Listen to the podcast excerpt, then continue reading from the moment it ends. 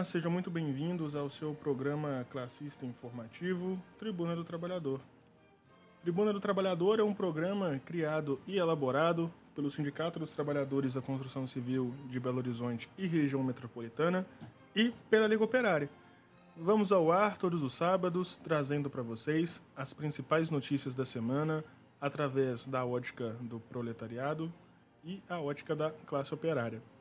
E vocês, nossos ouvintes, também podem ajudar a construir o Tribuna do Trabalhador, mandando para a gente sua mensagem de texto com suas perguntas, suas dúvidas e, por que não, o que vocês estão achando aqui do nosso programa. Então, para participar é bem facinho, só você pegar seu celular e mandar uma mensagem de texto para o nosso WhatsApp no número 3282 1045 3282 1045. Esse é o WhatsApp aqui da Rádio Autêntica, você fala diretamente comigo e posteriormente a nossa bancada faz os devidos comentários se for necessário. Então, não deixe de participar do nosso programa. Vamos juntos até às 10 da manhã.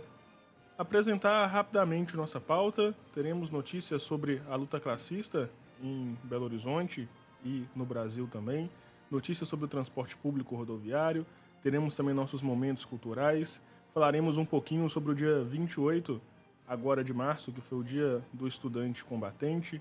No último programa a gente falou né, que teria uma série de manifestações aí ocorrendo Brasil afora contra o novo ensino médio. Aqui em Minas Gerais, aqui na nossa região, também aconteceram alguns atos, a gente vai falar um pouco sobre isso. Teremos também lutas né, relacionadas à educação ainda sobre a situação dos professores. Aconteceu aí um protesto pelo pagamento do piso ontem, é, e temos um áudio aqui para passar para vocês. Teremos também o editorial do jornal Nova Democracia e muita coisa pela frente. Então vamos juntos até às 10 da manhã.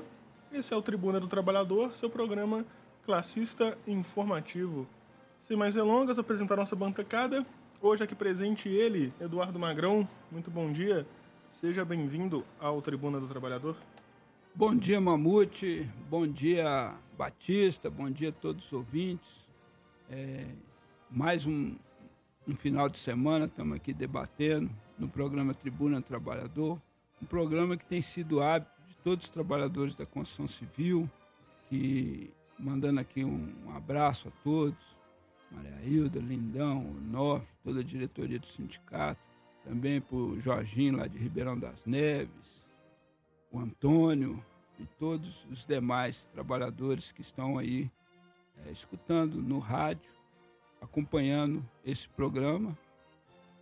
Quero dizer que hoje, no dia 1 de abril, há 59 anos atrás, a, a população brasileira é, se deparava com o golpe civil-militar de 64. Inclusive, ontem teve um ato aqui na Afonso Pena, no DOESP, e em toda parte do Brasil, todos os lutadores do nosso povo que defende nem perdão nem esquecimento aos torturadores e mandantes do regime civil-militar, é, sempre nessa data levanta essa bandeira e a gente não deve deixar é, arriar essa bandeira. Nós temos que ir para cima dos algozes do nosso povo, desses que estão se mostrando as asinhas de fora novamente, e ir para cima. Então, queria, nesse primeiro de abril, dar um bom dia a todos os ouvintes e dizer é, sem perdão nem esquecimento.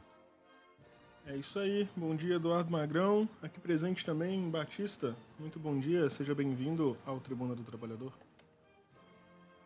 Bom dia, Mamute, Magrão, a todos os nossos ouvintes, especialmente aí aos companheiros da construção civil, né, também aos companheiros rodoviários, a todos os lutadores do nosso povo, né, como os companheiros já adiantaram, né, vamos tratar de uma série de temas aí que vai desde né, da situação né, caótica, absurda do transporte na nossa cidade, passando né, pela essa luta persistente dos professores pelo pagamento do piso nacional.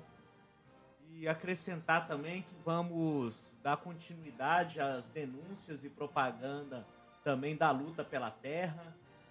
Né, temos aí uma nota exclusiva da Comissão Nacional das Ligas de Camponeses Pobres, falando da prisão do José Rainha e demais militantes da Frente Nacional de Luta. e da luta dos camponeses pobres contra a criminalização da luta pela terra. Né? Então, são vários presos políticos, também o companheiro Luzivaldo, lá do Triângulo Mineiro, né?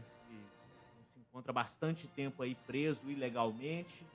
Então, fique conosco aí até 10 horas da manhã, que temos muitos assuntos do interesse da nossa classe para tratar com todos os nossos ouvintes. Então vamos lá então. Eduardo Magrão, notícias sobre a luta classista aqui em Belo Horizonte região essa semana. Quais as principais pautas aí que você acha que teremos aí como primeiro norte aqui para o nosso programa? Bom, em primeiro lugar eu gostaria de dizer a respeito dos trabalhadores da construção civil, no qual nós temos estamos fazendo uma campanha de fortalecimento do sindicato, convocando todos os trabalhadores a estar se associando ao sindicato, a estar fortalecendo a luta, participando dela e trazendo é, proposta para nossa formação da, da pauta, da qual começa a jornada de luta também para a próxima campanha salarial. Então, isso é, é muito importante. Eu quero dizer aos companheiros, tem muitos trabalhadores nas obras que a gente tem conversado, e muitas vezes, como tem os dedos de seta e os puxa-saco lá do, do, da patronal, muitas vezes o trabalhador não dá para conversar com a gente diretamente, até mesmo é, temendo perseguição, e isso é correto. O trabalhador tem que aprender a se organizar de forma é, escondida do patrão. Então, é, a gente quer dizer que muitos trabalhadores, durante a pandemia, ficaram sem sem pagar o sindicato, deixaram de pagar e tal, por causa que entre o, o e, e, o, e a mensalidade sindical, é claro que o FUBAR, porque é alimento. Então, durante a pandemia, muitas pessoas passaram necessidade, tiveram a construção civil, os trabalhadores continuaram trabalhando, mas muitas outras categorias ficaram paradas, então isso sobrecarregou muito a dívida do dia a dia do trabalhador na sua casa. Então, a gente é, vendo por esse lado, a gente também está é, fazendo a questão da anistia é, dos trabalhadores, os trabalhadores é, voltarem a pagar o, o sindicato. É, durante um período que o trabalhador é, ficou sem pagar, nossa anistia é de três meses. Os trabalhadores pagam três mensalidades e voltam a taquites com a entidade e volta a usufruir de tudo aquilo que o sindicato tem, que é médico, denti, é, médico, advogado e vários convênios. Então é muito importante os companheiros estar fortalecendo o sindicato, porque nesses últimos períodos quem tem mantido o sindicato são os sócios. Então essa campanha é muito importante.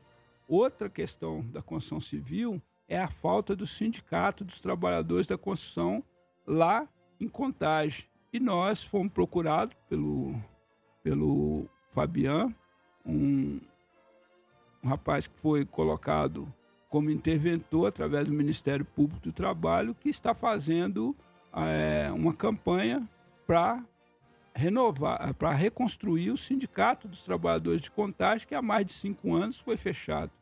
Então, nós, trabalhadores da Construção Civil de Belo Horizonte, entendemos que Contagem é uma cidade aqui vizinha, então é um absurdo a gente ver os trabalhadores de contagem sem direito algum e muitas das vezes nosso sindicato sem recurso, como foi cortado com o fim do imposto sindical, é, muitas das vezes a gente tenta resolver esse problema e quando se depara na justiça eles falam que não temos representatividade para a cidade. Então estamos ajudando os companheiros a estar formando, reorganizando esse sindicato e chamamos todos os trabalhadores é, que trabalham em contagem, que estejam trabalhando em contagem, é, entrar em contato lá no Marreta, que a gente vai dar um jeito de reconstruir esse sindicato e chamamos a todos para estar tá fortalecendo essa luta.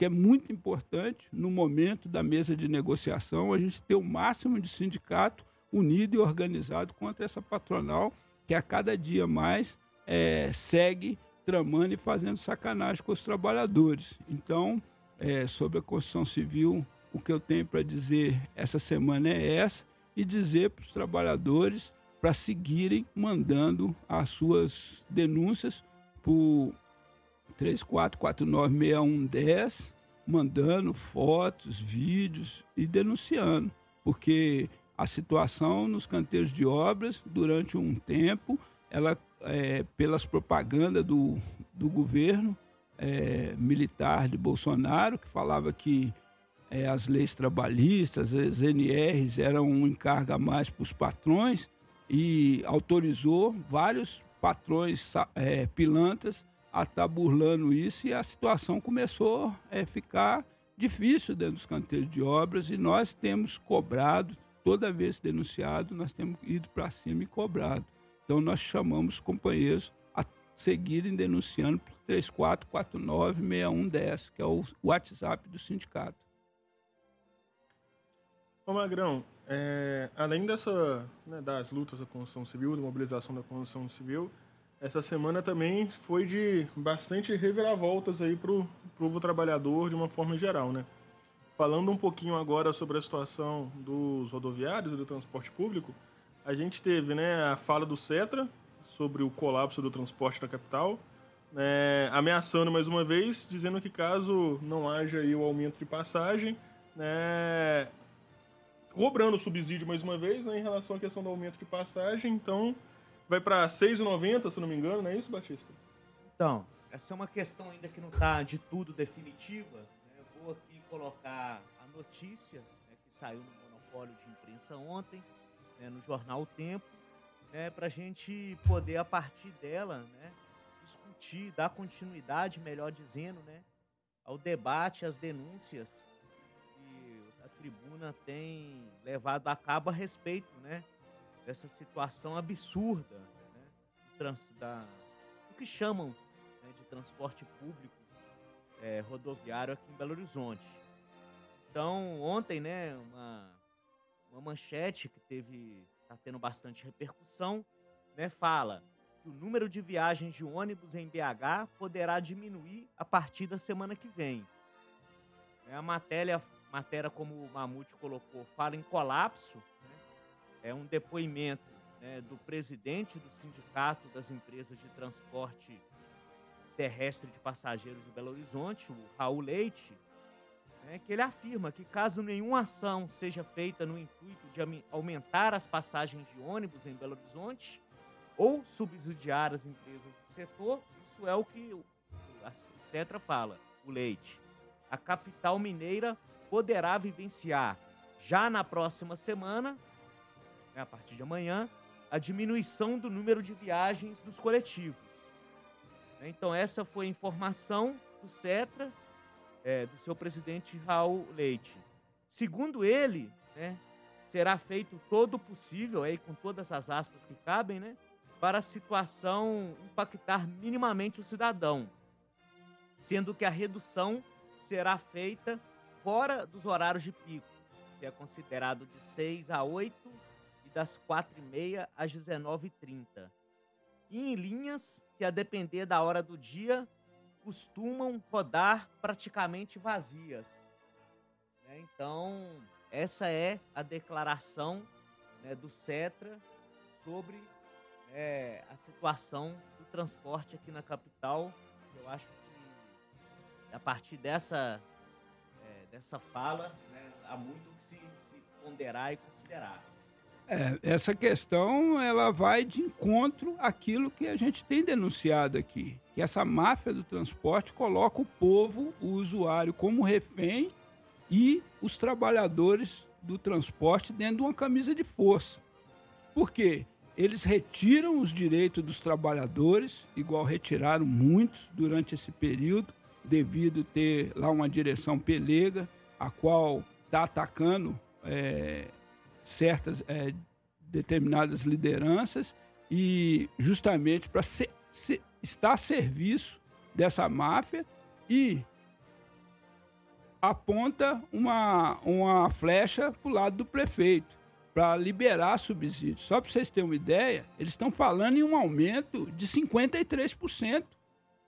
Durante esse, falaram que cinco, durante esses cinco anos não teve aumento, só que tiveram um, subsídio absurdo, só o ano passado, 237 milhões, e agora estão lutando. Já tem até um projeto na Câmara Municipal de um subsídio de meio bilhão, ou seja, 500 milhões é de subsídios para tentar ficar fazendo esse joguinho. Eles jogam a passagem é, para R$ 6,90 e nesse, no calar da noite eles vão negociando, aí baixa um pouquinho e depois o povo fala, não, pelo menos não foi para R$ 6,90. Meu amigo, R$ 4,50 já é demais. Essas carroças que vivem dentro de Belo Horizonte, esses ônibus sucateados, trabalhador é, trabalhando inseguro. Então é muito importante que, o, que o, o usuário do transporte, o trabalhador do transporte se indigne não aceite é, entrar dentro dessa camisa de força feita pela máfia do transporte em conluio com essa máfia que está dentro do sindicato dos trabalhadores.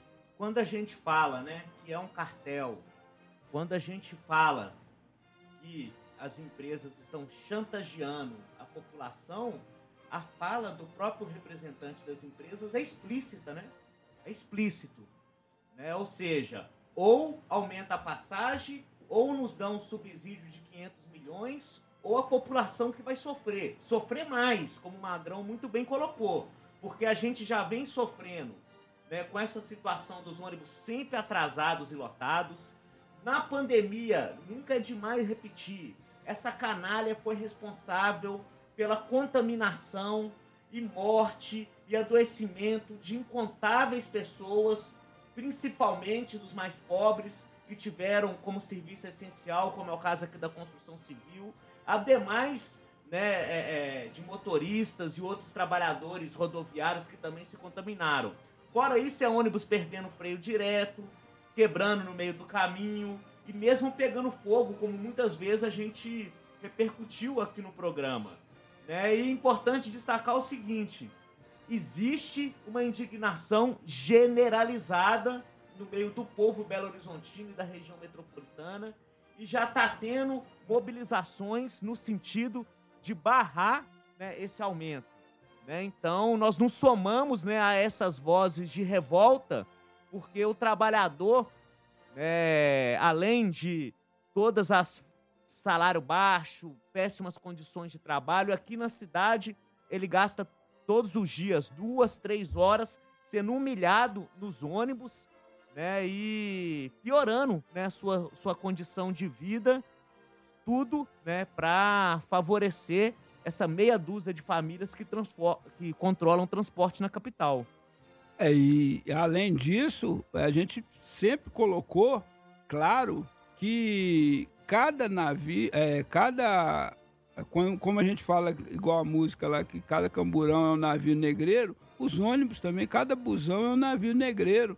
Porque você pega de madrugada, isso aí nós que vamos para a construção civil, que pegamos de madrugada, ali a gente vê o povo, o povão de verdade, o que carrega a, a, a, o peso nas costas, é, e muitas vezes sem sentir. Porque muitas vezes tem gente que fala assim: não, eu nasci para isso, eu sou isso e tem que ser assim mesmo. Fulano de tal, ele nasceu com mais sorte, então ele tem isso, tem aquilo outro. Isso eles querem fazer e nos acreditar. Nós merecemos tudo. É nós que construímos. Imagina só, esses pilantras falar é, colocar o povo aí, falar que o povo é que vai pagar se, se não resolver o problema de subsídio, disso, daquilo outro, não resolver o problema, as demandas das empresas. E quem, de, quem resolve o problema da demanda dos trabalhadores? Os trabalhadores rodoviários estão lutando aí. Até hoje não, não tiveram reajuste no, no salário, não pagaram o, o retroativo estão aí brigando por isso, fizeram a campanha salarial é em outubro, já tem seis meses, já está começando a outra campanha salarial e eles ainda não receberam a do ano passado. Ficaram dois anos sem receber e segue nessa luta. Então quem que está quem que tá roubando quem aqui? Quem que está sendo prejudicado? Agora, esses pilantras que pegaram 237 milhões dos cofres públicos falando que ia melhorar o transporte, nós o que nós vemos é carroça, esses aí devem ser chicoteados, esses aí devem ser chicoteados em praça pública pelo povo.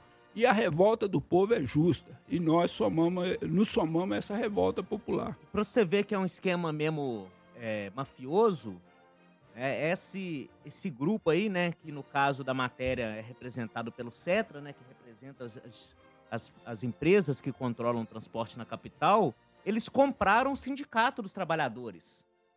Isso é um esquema antissindical, antitrabalhador, que está sendo né, é, encabeçado por essas empresas que compraram né, o senhor Ronaldo Batista, que hoje está preso, acusado né, pelo assassinato, né, como suspeito por ser mandante do assassinato né, do sindicalista Hamilton de Moura, e, né, mas que ainda todos sabem, né, toda a categoria sabe, que continua dando as cartas desde a prisão né, para esse grupo, grupelho mafioso que tomou conta do sindicato, que tem na cabeça né, o senhor Paulo, que é testa de ferro do Ronaldo, e que fazem de tudo para desmobilizar né, os rodoviários, fazem de tudo para que os interesses das empresas prevaleçam. Jogam para desmobilizar né, a, as greves, não, não tem reunião, não tem assembleia, tudo é controlado, até a sindicalização, né, para poder ter direito a votar e participar do processo eleitoral na, na entidade que é dos trabalhadores, está sendo vedado esse direito. Além de vedado, quando eles percebem que o trabalhador pode ser uma oposição, persegue na empresa, né? Manda, manda, manda demitir, é, dar balão, fazer um monte de coisa e, inclusive, não fazer o desconto no contra-cheque porque a forma de comprovar a mensalidade paga no contra-cheque, né, eles não recebem diretamente, porque eles falam que é, que é que é a empresa que deve descontar. Isso eu acho estranho, né? Porque nós lá da construção civil, por exemplo, a gente faz uma briga muito grande para ter o, o, o sócio, para trazer o sócio, participar do sindicato. E uma, uma coisa que me chamou muita atenção foi um, um, vídeo que me mostraram, um dos trabalhadores rodoviários me mostraram o atual presidente do sindicato é, falando para a categoria que esse ano não haverá desconto assistencial. Aí eu falei, mas como? Se eles não aceitam sócio, é, se a, a categoria não desconta mais o imposto sindical, como é que abriu mão do desconto do assistencial? Quem que está sustentando o sindicato? Abriu perguntas. Eu não estou aqui afirmando. Só abriu perguntas. E eu acho. Dado tudo que vem é, acontecendo. Né? E muitos trabalhadores que me conhecem, que mandaram, alguns que mandaram vídeo e outras coisas, falaram: bom, esse dinheiro a gente sabe de onde vem. E aí, quando a gente fala que a máfia do transporte ela é organizada, ela é organizada. Tem uma, um, uma pesquisa aí estão é, uma pesquisa não, uma investigação que estão fazendo que a máfia do transporte ela se instalou aqui justamente no ano de 2008, aqui em Belo Horizonte. Qual que foi o ano que essa canalha que traiu a categoria do sindicato é, tentaram é, colocar para a Liga Operária que a gente tinha que filiar uma central, que tinha que apoiar candidatos, que senão seríamos isolados, ficaríamos isolados. E nós da Liga Operária, é, defensores do movimento classista e combativo, falamos: ó, nós não estamos à venda e nos retiramos dessa entidade e deixamos na mão deles. Olha o que, que aconteceu. Nós estamos vendo tudo isso acontecendo. Um sindicato que antes andava de cabeça erguida, hoje o pessoal anda tudo de cabeça abaixo, não pode pegar um ônibus que o trabalhador fala na orelha deles. E agora, né, uma, uma convocação direta dos trabalhadores rodoviários, que tem uma grande audiência, né, Magrão, do nosso programa, historicamente, inclusive, desde o início né, dessa categoria aí dos trabalhadores rodoviários, né, de que continuar a mobilização, assim como foi feita né, um movimento lá na São Dimas, a paralisação vitoriosa, a paralisação vitoriosa na Torres, né, continuar esse trabalho de base, organizado em cada garagem e né, construir esse trabalho para expulsar esse grupo, né, que eu não vou nem falar pelegos, porque essa gente, né, eles reba se rebaixaram até a condição de pelego. Porque pelego, né, talvez alguns ouvintes não saibam, né, no movimento sindical é aquele que fica amortecendo pro lado da, dos patrões. Essa gente é pior, já é um grupo mafioso que está recebendo diretamente da patronal para atuar contra os trabalhadores. Né? Então são agentes da patronal. O sindicato hoje é controlado por um grupo que é dirigido pelos patrões. Essa é a verdade. E que, inclusive, né, nós apoiamos né, e temos certeza que vai sair vitorioso esse movimento por retomada do sindicato, que passa, inclusive, pelo questionamento desse estatuto, que é completamente legal, um estatuto que prevê um ano de contribuição para o, trabalhador poder votar. votar e dois anos de contribuição para ele poder compor uma chapa. Afora isso que o Magrão falou, que é o absurdo dos absurdos, que é um sindicato impedir o trabalhador de se sindicalizar. Existem relatos dessas pessoas que estão em contato com a Liga Operária, né, de trabalhadores que foram obrigados a registrar boletim de ocorrência para poder se sindicalizar. Né? Então existe esse movimento né, que, de, de, de baixo, né, do, dos panos, esse movimento de base mesmo, né, que já redundou em greves e mobilizações que estão crescendo, né? E saudar né, os, os, companheiros rodoviários por essa iniciativa, por essa persistência e de que a Liga Operária né, tá junto né, nesse esforço por retomar o caminho classista né, para os trabalhadores rodoviários. É, e nós também não queremos trocar seis por meia dúzia, por isso que nós temos que fazer um trabalho contínuo, de dentro da garagem, participando, os trabalhadores construindo de forma é, escondida do patrão, escondida do, do puxa-saco, da pelegada e ir preparando a luta. Nós, companheiros, nós temos que levantar a luta organizada em cada local de trabalho. Então, isso é muito importante. E outra coisa que, que é, é mais importante, companheiros, é você é, romper a barreira do corporativismo, entender que fazemos parte de uma classe só. Esse é o classismo, a gente defender a luta dos trabalhadores. É a luta, é, por exemplo, uma luta dos trabalhadores rodoviários unificado com os usuários, ela tem mais força, principalmente agora que estão aí querendo esfolar os trabalhadores, mas também esfolar o povo. Então, saudações da Liga Operária a todos os lutadores é, rodoviários. Saudações do Tribuno do Trabalhador a todos os trabalhadores rodoviários. É, eu acho que um ponto interessante para a gente marcar sobre isso, né, sobre essa pressão que as empresas vêm fazendo, sobre esse cartel todo que o sindicato acabou se envolvendo, virando a máfia de verdade junto com os patrões, é, é importante a gente ressaltar o papel que a privatização tem nisso, né? Porque a gente está acompanhando agora nessa mobilização contra a privatização do metrô, onde o Estado coloca que o problema é que realmente não, não tem uma empresa privada e, e por aí vai. Mas quando a gente vê o sindicato aí dos patrão falando, cobrando do Estado para receber um subsídio para continuar funcionando, só aí já mostra que a privatização na realidade é só um bando de gente rica querendo garantir dinheiro do Estado para continuar mais rico né? Porque eles falam em aumento da passagem, mas até agora não justificaram nenhuma melhoria com o aumento da passagem. As coisas que ele fala? A gasolina tá alta, temos que pagar, é, aumentar o salário de não sei quem, a gente sabe que não aumenta.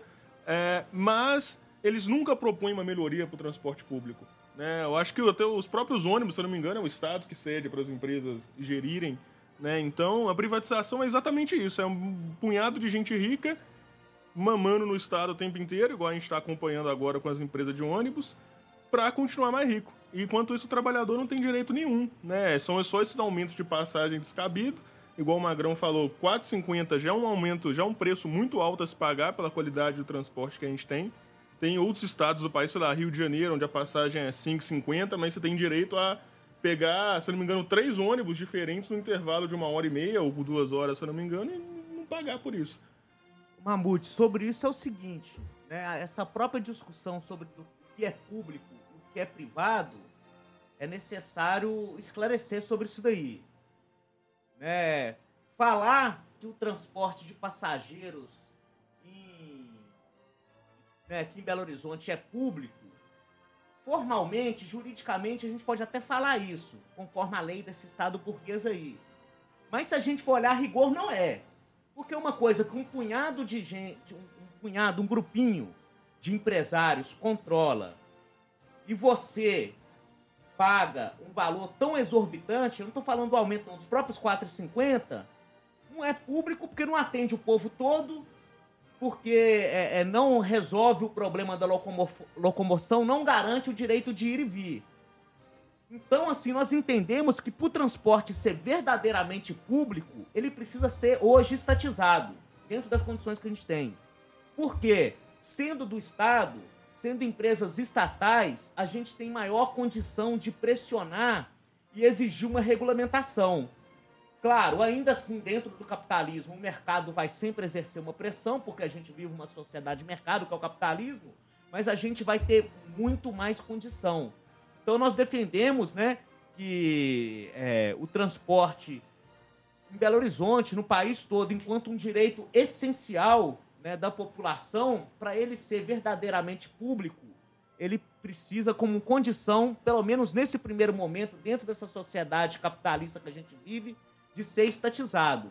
Para aí os trabalhadores né, e a população poder né, exigir uma melhor condição. Afora disso, as empresas que sempre são monopólios, isso não é uma questão só aqui de Belo Horizonte, o, o transporte público é um monopólio em toda né, o, o país, sempre vão exercer sua pressão por meio de chantagens. Porque, em, em última instância, eles falam: beleza, então, nós não vamos colocar os ônibus para rodar. E aí a, a, a, população acaba ficando refém, como a gente viu em várias situações aí dos lockdown que eles fizeram. É, e esse, esses lockdown, é, que é a, a greve forçada pelo Lockout, patrão... desculpa, é, lockdown é, agora lock, pandemia. O, é muito parecido. O, pior que você falou, eu acabei... é o, o, o lockout, que é a, a greve feita pelo patrão, onde não há resistência nenhuma, o patrão simplesmente fala para o trabalhador, hoje vocês não vão sair. E deixa os ônibus ou, ou então a produção sem, sem, dar, sem dar o segmento normal. Isso é, é um absurdo, mas agora, vamos pegar por, por números. É, nós falamos, quando você fala transporte público, concordo, a única coisa que a gente tem público, e mesmo assim sucateado violentamente, que é o SUS, Sistema Único de Saúde, que atende qualquer um, independente de cor, raça, condição financeira e tal. Você chega no hospital, um, um, um, cidadão em situação de rua passa mal, vai para o SUS. Ele não vai para um hospital particular. Então, isso é um, um sistema público e no qual eles querem fechar de todo jeito. É, o transporte ele está lá em letra morta na Constituinte, que é um, um, um, direito do povo e um dever do Estado. Então, o transporte ele estatizado ele deve ser garantido, deve ser a garantia do povo de se locomover, o direito de ir e vir no Estado, nos municípios. Então, é muito importante a gente entender isso. Só para vocês terem uma ideia, é, a, o Grupo Composte, que pegou o, o, o, o, metrô, ganhou o metrô de graça de Natal, presente de Natal, no final do ano, é, teve a greve dos metrô, dos metroviários. O que aconteceu? Durante a greve, ele queria a reposição do dinheiro que ele, que ele pagou. Pagou não, né? É, deu de gorjeta para quem entregou o metrô, porque 25 milhões é, aí o pessoal fala, pô, estão falando 25 milhões, é, não é dinheiro? Ó, 25 milhões é o preço de um dos trens, são 35 trens que o metrô tem. São 22 estações, duas, duas oficinas, pronta. Eles vão pegar por 25 anos. Aí o pessoal fala: não, mas isso não é uma privatização, isso é concessão. A Supervia no Rio de Janeiro foi feita uma concessão também, que inclusive no ano que vem vence essa concessão. Até hoje ela não cumpriu o que falou. O ramal de Saracuruna à raiz da serra continua a mesma coisa. A, a, o, o, trem lá é chamado roça, não é elétrico.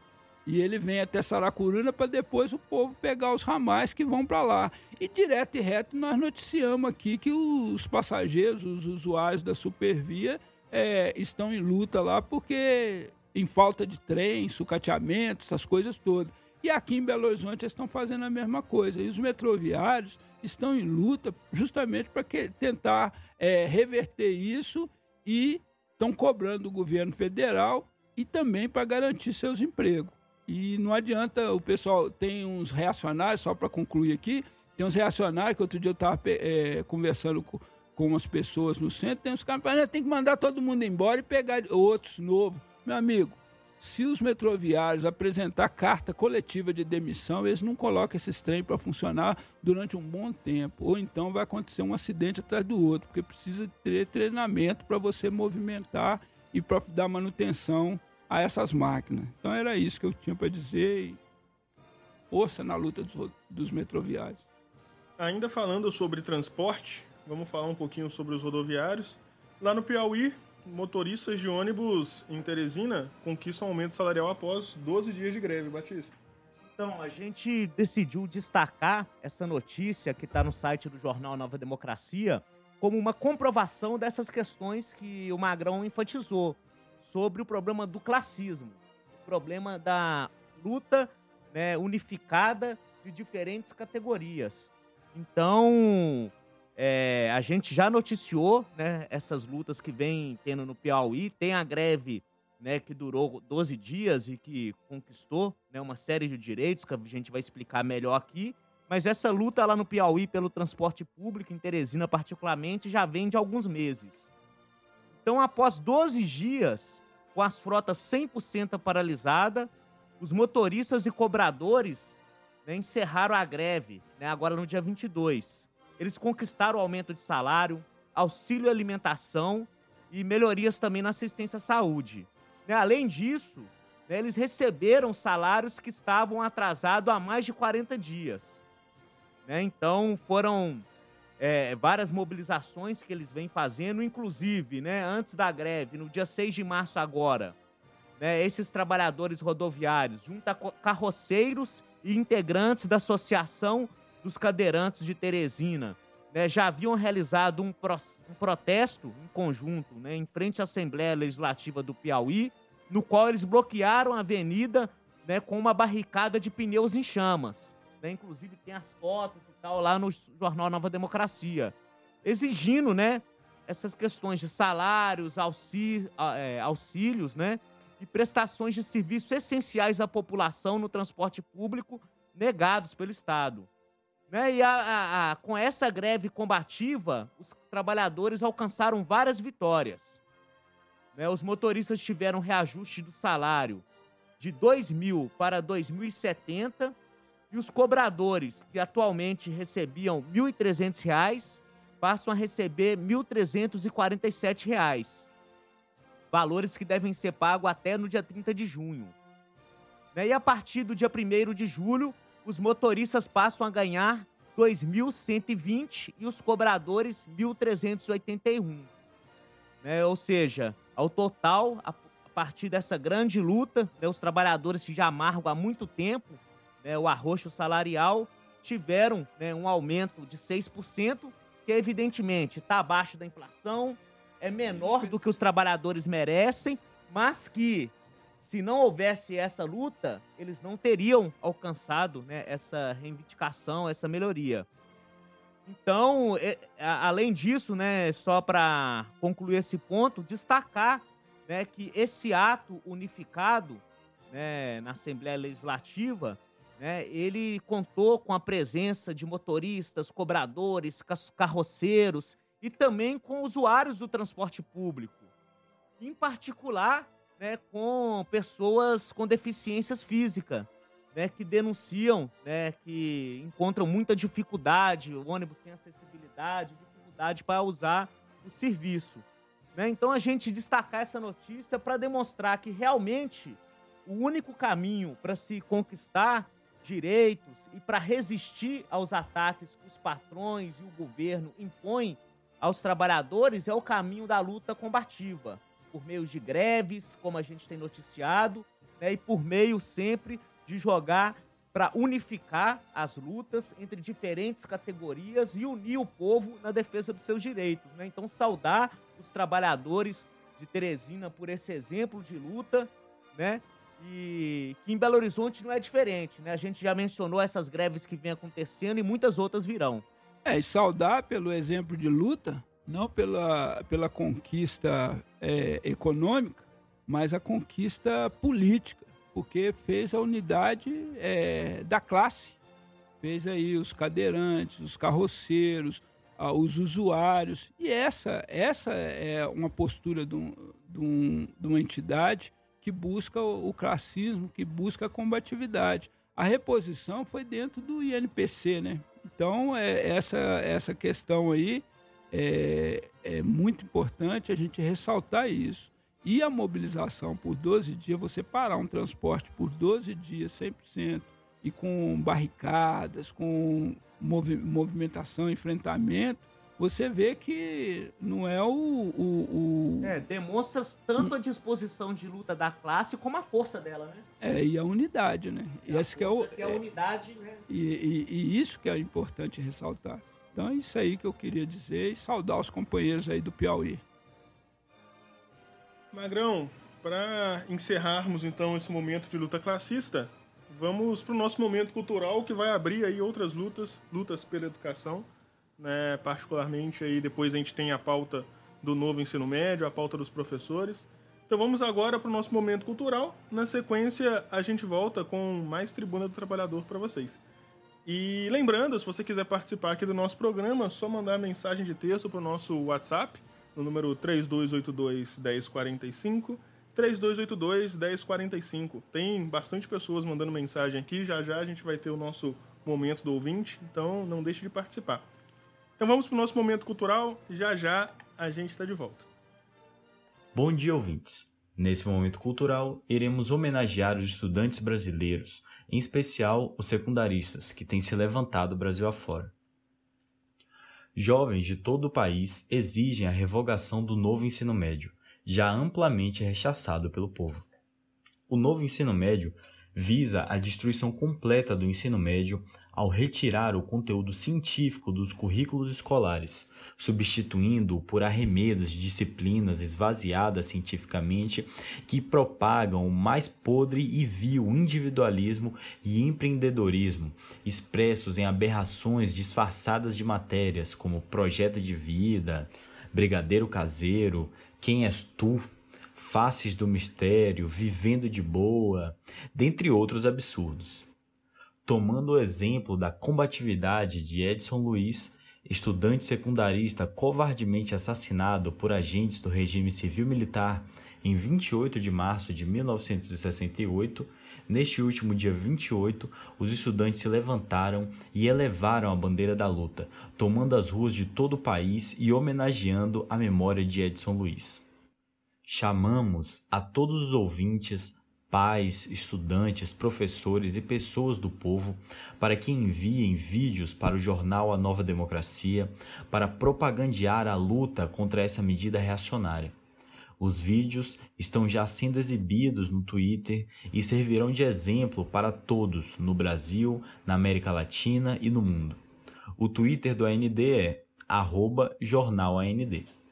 E para finalizar, Vamos ouvir Me Gustan los Estudiantes, cantada por Mercedes Sosa.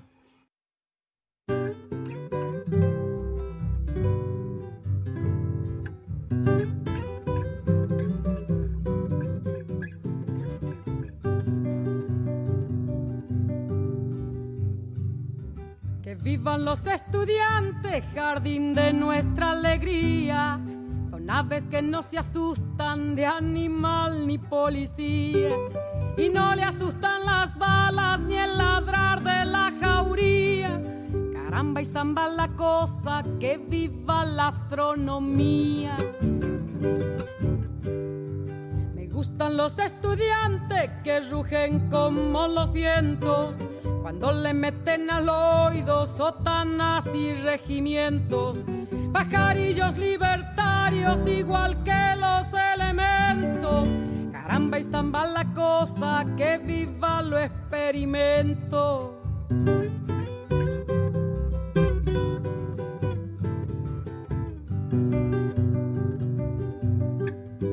Me gustan los estudiantes porque levantan el pecho cuando le dicen harina sabiéndose que es afrecho y no hacen el sordo mudo presente el hecho.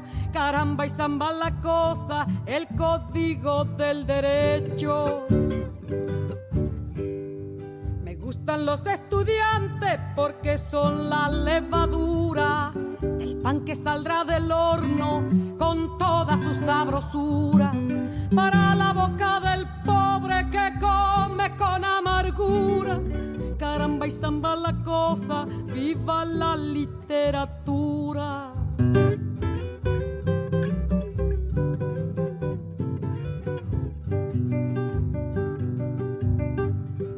Me gustan los estudiantes que marchan sobre la ruina con las banderas en alto a toda la estudiantina.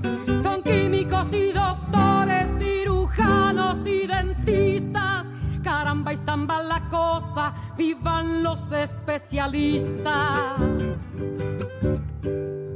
Me gustan los estudiantes que con muy clara elocuencia a la bolsa negra sacra le bajo las indulgencias. Porque hasta cuando nos dura, señores, la penitencia. Caramba y zamba la cosa, que viva toda la ciencia. Caramba y zamba la cosa, que viva toda la ciencia.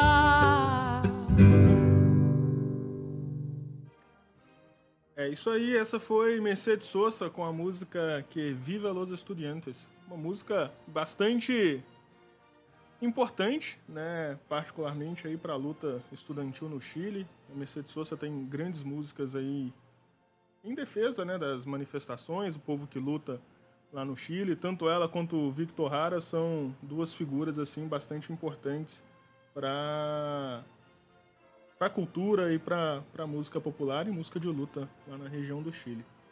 É, vamos agora falar sobre o novo ensino médio. Né? No dia 28 foi o dia do estudante combatente. Né? A introdução do Momento Cultural falou muito bem sobre a importância desse dia, o significado que ele tem né? por ser um dia em que foi assassinado um estudante né? lutando por seus direitos.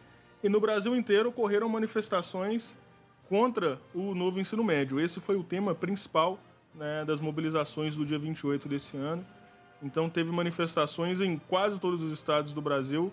Aqui na nossa região também tivemos manifestações, se não me engano, a professora Lívia fez alguma coisa, fez atividades na escola dela, outros professores também do Movimento Classistas Trabalhadores em Educação, a Executiva Nacional dos Estudantes de Pedagogia e a Executiva Mineira também fizeram atos em Vespasiano, na Escola Machado de Assis, também teve uma manifestação muito combativa, né, Batista? Onde vários estudantes dessa escola, que é uma escola referência em Vespasiano, tomaram as ruas aí com cartazes e palavras de ordem contra o novo ensino médio. É, começando sobre a nossa região aqui, né? Lá em Vespasiano, uma, a Escola Machado de Assis teve essa manifestação que contou aí com mais de 100 estudantes.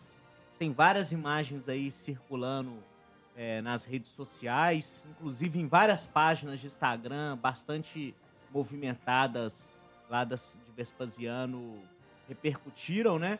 Os estudantes saíram com faixas, cartazes, puxando palavra de ordem. Durante toda a manhã rodaram o centro ali de Vespasiano, onde se localiza a escola, foram na Secretaria de Educação, foram no Ministério Público, pararam avenidas, né? Então são imagens belíssimas, né? E também né, ocorreu um grande ato político organizado pela Executiva Nacional dos Estudantes de Pedagogia, né, que contou com a participação de dezenas de estudantes. Esse ato aconteceu no hall da Faculdade de Educação da Universidade Federal, da UFMG, né, onde os estudantes de pedagogia e licenciatura, futuros professores, também demarcaram posição contra essa reforma curricular criminosa que é imposta pelo novo ensino médio. E no Brasil todo né, ocorreram protestos. No Rio de Janeiro né, foram centenas de estudantes e professores, muitas faixas, né, palavras de ordem. Inclusive, né, a polícia chegou a cercar o protesto, fotografando, ameaçando, pressionando a manifestação. É, e apesar dessas intimidações, né, os estudantes mantiveram firme e, o protesto né, foi muito vitorioso. Tem, inclusive, vídeos né, dessa manifestação no jornal A Nova Democracia e, e na página do YouTube e no jornal né, A Nova Democracia. No Paraná também houveram né, protestos contra a reforma do ensino médio, né, do novo ensino médio, é, com a participação também de centenas de estudantes, tanto em Curitiba, na capital, quanto né, na Universidade Estadual de Maringá, né? E então é isso, né? Como a gente vem falando, né? É, existe esse clima geral de descontentamento dentro das escolas com relação à questão do novo ensino médio, por tudo que a gente já disse, né? E aí o momento cultural reafirmou quanto ao seu conteúdo anticientífico de tirar o caráter científico do ensino, né, de atacar o direito dos filhos dos trabalhadores de estudar e aprender. E né, a bandeira que unifica todas essas manifestações é a revogação do novo ensino médio.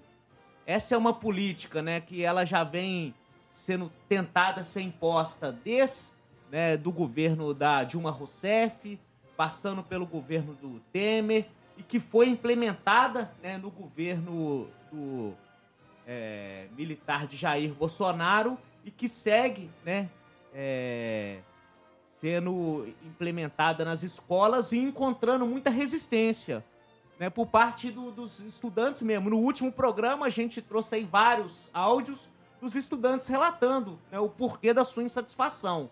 Então, o clima é esse, as mobilizações continuam, né? E, e, nós aqui do Tribuna do Trabalhador vamos acompanhar né, a cada programa todas essas movimentações, porque entendemos né, que é uma luta essencial. A luta por estudar e aprender, a luta em defesa da escola pública, da ciência, isso é parte dos interesses mais sentidos, né, mais essenciais do nosso povo, né, dos pais e mães de família e também da juventude. É, e a gente também, aqui do Tribuna, a gente saúda todos, toda a juventude, os estudantes aí que, que tomaram as ruas no dia 28, um dia é, muito especial, porque foi, é um dia que exalta o nome do Edson Luiz, né? um estudante que foi assassinado covardemente em 1968, nessa data, é, lá no Cala, Calabouço, né? Que era o restaurante universitário Calabouço, lá no, no Rio de Janeiro, e que, a partir da morte do Edson Luiz, teve a marcha dos 100 mil e vários trabalhadores, estudantes tomaram as ruas protestando contra o famigerado AI-5, que era o, o ato institucional número 5 mais sanguinário do regime civil-militar estava em curso. Então era é, é, é importante sim a, essa juventude no qual com esse novo ensino médio eles querem cortarem matérias importantes como essa a questão de história, filosofia, essas coisas, que é para eles não entenderem, não saber o, o, passado. Porque uma pessoa, é, o José Martins sempre falava que um povo que não conhece sua história é, não merece ser livre, né? Não merece ser libertado. Ou seja, e também um cativo que não entende sua, sua, sua exploração, sua opressão que ele sofre, ele também não merece ser livre. Então, você, a partir do momento que você que você conhece a origem da sua exploração, a origem daqueles que te oprimem, você vai romper com essa opressão, você vai à luta. E os estudantes, é, no, no, dia 28, usam essa data como dia, dia Nacional dos Estudantes e usam ela com muito vigor, com muita luta. Não é à toa que os estudantes é, em todo o Brasil, saudar aqui os companheiros lá, os estudantes de Vespasiano, de Belo Horizonte, de Betim, de Contagem, de todas as regiões que, que houveram é, lutas, também os companheiros combatentes lá do Rio de Janeiro, inclusive foram dois, dois estudantes presos. É, desde o início, a, a tropa de choque tentou é, conter, tentou conduzir a marcha deles, eles fizeram a rota que eles decidiram, foram à luta e mostraram. E importante os nossos ouvintes é, acessarem o site do Jornal Nova Democracia e verem o vídeo, ver toda a combatividade dessa juventude combatente. E só para concluir esse ponto, duas questões. Primeiro, reforçar o convite feito aí né, pelo Momento Cultural. Envie, né, você, estudante secundarista que está nos ouvindo, envie vídeos né, para o jornal A Nova Democracia, colocando o seu repúdio ao novo ensino médio. E a segunda questão é o seguinte: no dia 19 agora terá outro ato nacional unificado né, no país todo contra o novo ensino médio. Então, você, estudante secundarista, professor, pai que está nos ouvindo, fomente, ajude, incentive a organização e a participação dos estudantes nesses protestos, porque são esses protestos que vão barrar essa, esse famigerado novo ensino médio. Exatamente. Ô Batista, só para concluir a, a parte sobre o novo ensino médio, eu acho que é importante a gente ressaltar né, o caráter de destruição da educação que essas reformas têm. Eu conversando com alguns professores, conversando também com muitos estudantes, né, a gente vê na grande maioria né, o rechaço né, e a defesa de que se revogue o novo ensino médio. Mas ainda assim existem aqueles que acham que ah não, mas é só mudar algumas coisas aqui porque vai ficar tudo bem, ou toda grande mudança, ou toda mudança gera um descontentamento, depois fica tudo bem.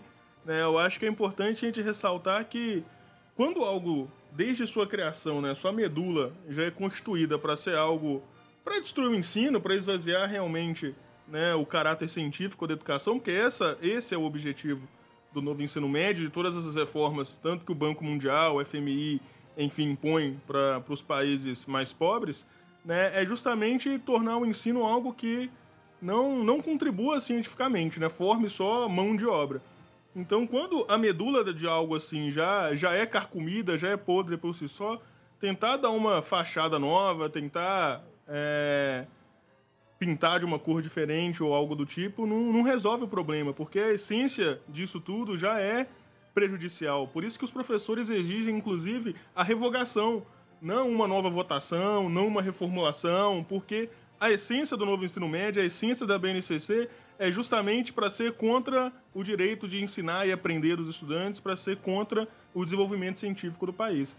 Então, saudações a todos os estudantes e professores aí em luta é, contra né, não só o novo ensino médio, mas que lutam já há décadas contra todos os ataques que a educação sofre nesse país.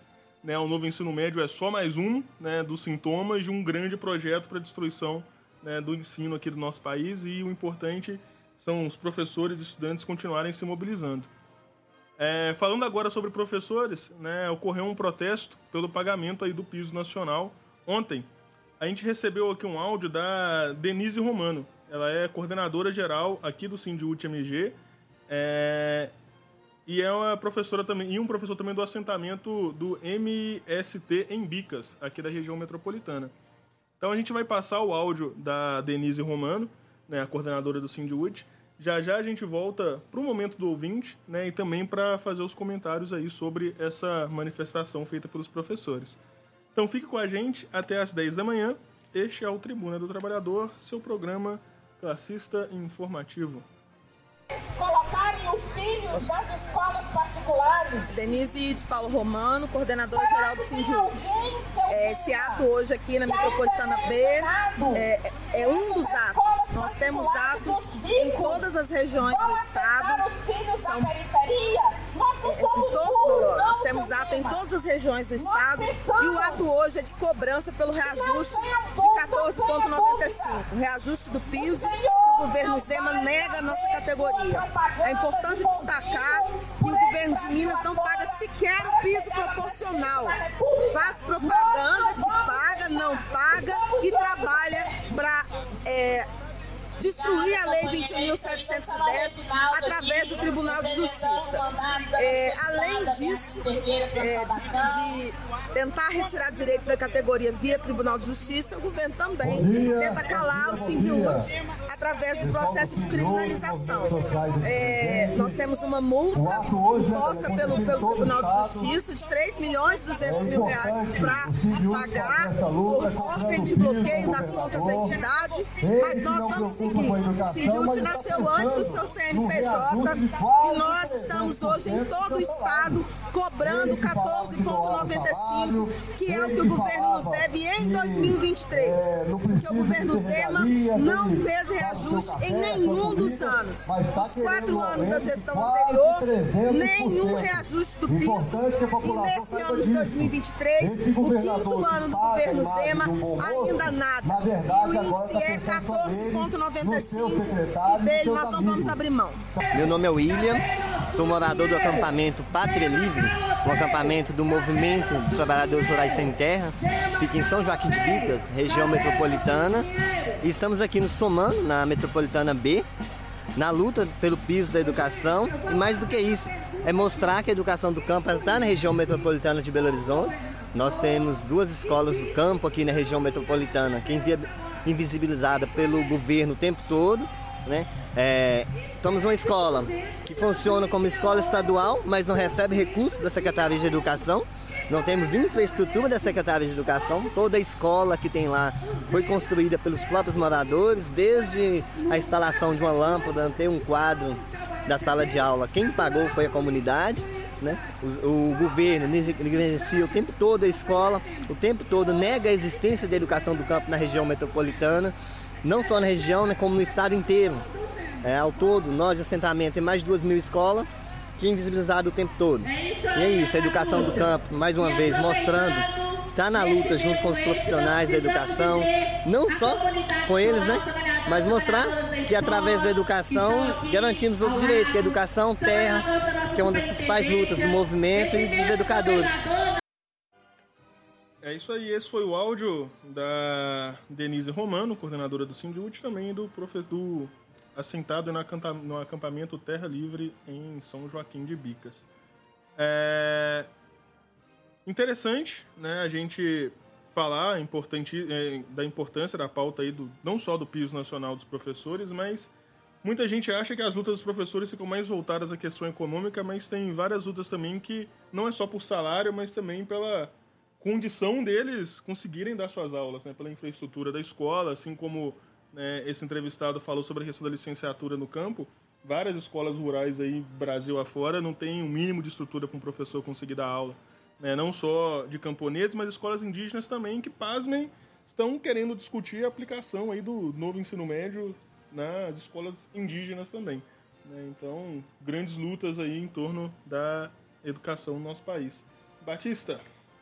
Então, Mamute, eu tive a oportunidade de estar nessa manifestação lá ontem, né, agradecer né, aí a coordenadora geral do Sindiúte, a Denise Romano, né, que estava lá na manifestação e deu esse depoimento aí a gente. E dentro disso que ela fala, né, reforçar a questão do piso, quase que todos os programas é um ponto que a gente menciona porque é uma luta muito justa e necessária. É, existe uma lei que o governo não cumpre. E a gente se soma à exigência dos professores no cumprimento da lei né, do pagamento do piso salarial para os professores, para todos os professores. Né? E no caso dessa manifestação, se trata dos professores da rede estadual de educação.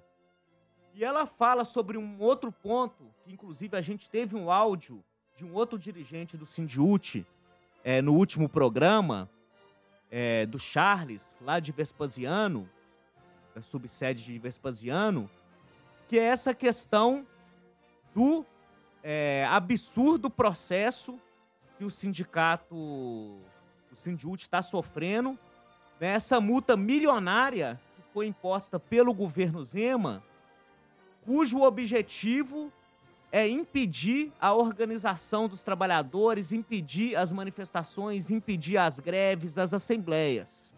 E o Sindiute tem tido uma postura correta, que deve ser exaltada e deve ser apoiada, de não abaixar a cabeça. Inclusive, né, repercutir, eles estão fazendo uma campanha de finanças para manter o sindicato em pé. né? Porque praticamente todo o dinheiro que entra na conta do sindicato está sendo destinado a pagar essa multa arbitrária e ilegítima. E, portanto, né, mas isso não impede né, o Sindiúte de estar tá desenvolvendo suas atividades, suas lutas, suas manifestações, como essa que aconteceu ontem ali né, na regional ali do Gameleira. E por fim, né, sobre essa questão né, que o, o, o companheiro fala, né, sobre as escolas do campo, né, é o que a gente vem debatendo já vários programas sempre, né, como a situação no campo, em tudo ela é mais precária, né? Essa contradição entre a cidade e o campo, esse abandono, né, que o campo é submetido. Então, o fechamento de escolas no campo é um negócio absurdo. Né? Então, hoje, praticamente, né, a, a pessoa que vive no campo continua fazendo o que se faz há décadas, sendo obrigada, muitas vezes, a tirar seus filhos do campo para conseguir estudar. Às vezes não tem escola nenhuma, às vezes a escola que tem é só até a quarta, quinta série, né? Ou seja, de toda forma, o estudante que quer continuar né, é, estudando, ele não pode ficar né, no, no, no, campo. Então, uma forma de expulsar as famílias e a juventude do campo. Então, justíssima né, essa luta né, que o companheiro coloca, né, que está sendo travada no acampamento Terra Livre, né, no município de São Joaquim de Bicas, que fica aqui na região metropolitana de BH, logo depois de Betim, perto de Igarapé, aquela região ali. Né? Então, nosso total apoio né, à luta pela educação do campo e total apoio à luta né, persistente, aguerrida dos profissionais em educação, dos professores, pelo pagamento do piso, contra essa, contra essa multa ilegal, né? E estamos juntos, né, nesse propósito de unificar né, a, a, as categorias, de fazer cada vez mais apoiar é, o protesto popular, porque esse é o caminho que a gente tem para resistir né, a tantos desmandos. Enquanto isso, Zema aumentando seu salário em 300%. Pois é, os professores estão pedindo aí a reposição e também a instalação, o cumprimento do, do piso nacional dos estudantes enquanto o Zema está com quase 300%, está fazendo projeto quase 300% de reajuste no seu salário e efeito cascata para todos os comissionados, todo o pessoal que é do, do alto escalão aí do governo. Então essa gente, essa canalha, eles não têm dinheiro para realmente passar para quem é dono deles. Eles têm, eles têm tende a, a puxar sempre a, sardinha, a brasa para a sardinha deles. Então a gente vê aí o, o, o, Zema com essa conversa afiada de novo, novo tipo, eu não era da política, eu quero romper com tudo isso aí. Mesma coisa, mesma conversa afiada do outro que saiu aí do governo federal. O Zema tem tudo, todo esse, esse, esse tipo de, de argumentação. E o que, que a gente vê? A entrega de tudo o que é do povo, o ataque de tudo que é do povo, é, tudo que é do povo, e, e, não, e não respeita aquilo que está determinado. Já foi determinado, o STF é, já teve votação na Assembleia Legislativa por duas vezes. É, o piso dos professores já era para ter entrado no orçamento, mas não. Tá, estão se discutindo os 298% de reajuste, os, os 298% de reajuste no, no, no, salário desse pilantra governador que está entregando tudo que é nosso, tudo que é do povo. Nós estamos vendo aí a entrega do metrô, nós estamos vendo a, a entrega do nióbio, nós estamos vendo a, a cachorrada que estão fazendo aí com a questão da Vale, é, com tudo que eles estão fazendo, para quem que serve esses governos. E é por isso que eles é, se auto aumentam, né? Enquanto eles metem a camisa de força no povo. Então nós chamamos a, a, as categorias a romper esse limite de categoria e unificar enquanto classe nós temos que unificar a luta. É estudante, professor, operários me, é, da construção, metalúrgico, rodoviários, é, funcionalismo público, é, trabalhador do campo, trabalhador da cidade, tudo junto e unificar numa, numa, num, num levante aí para revogar todas essas leis antipovo, vende pátria, é, que tenta aí criminalizar a luta do, do povo pobre para não aceitar mais esse desmando.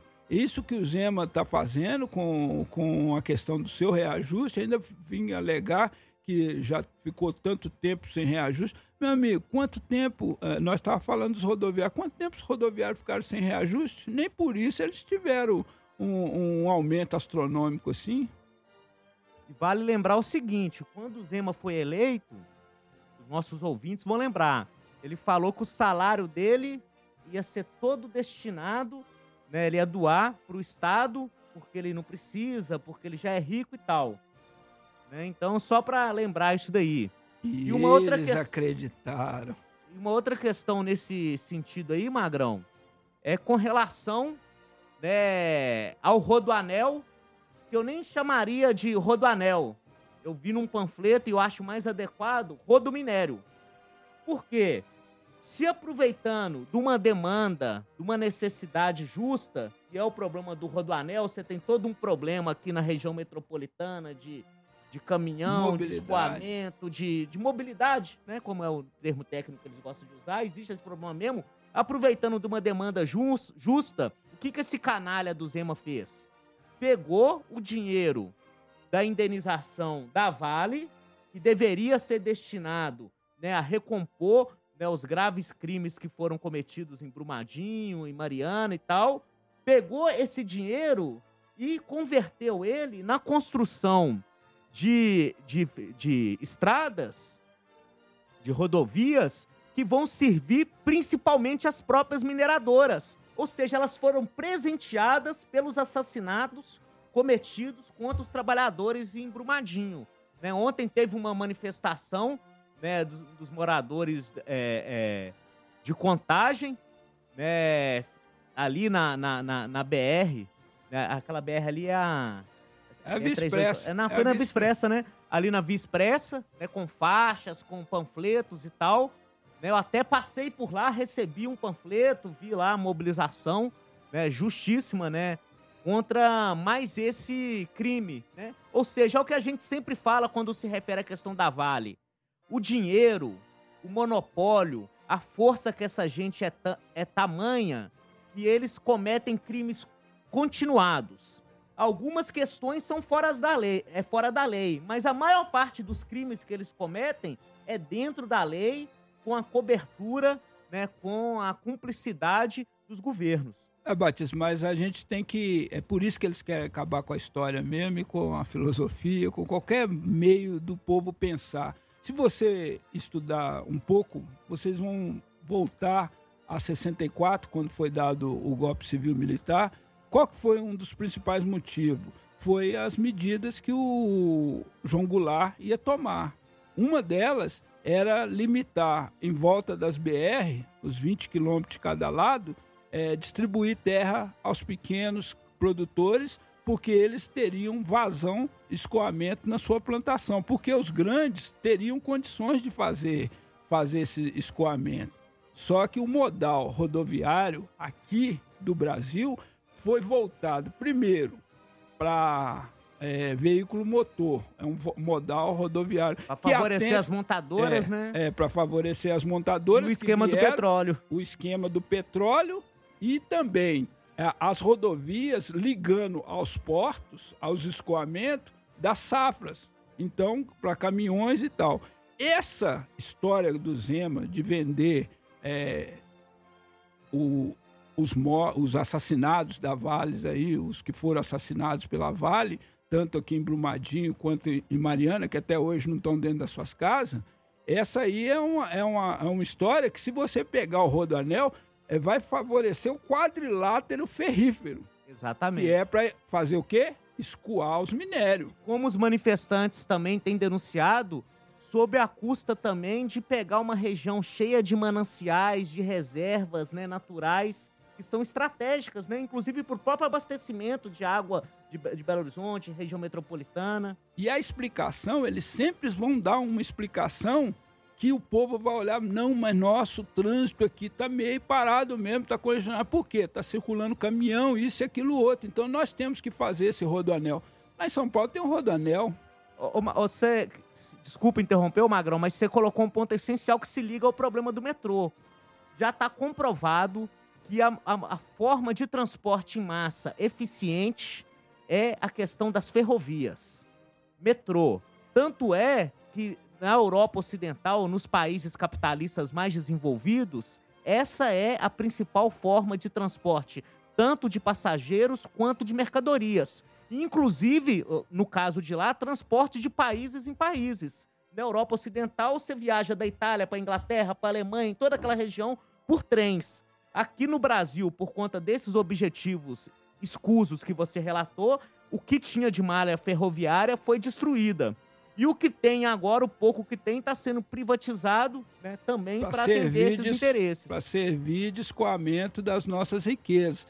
E se você pegar bem, a, ferrovia ela vem se desenvolvendo. Se você estudar a questão do, do transporte passageiro no, no Brasil, até 55 as ferrovias vinha é, se desenvolvendo. De 55 para cá ela veio caindo.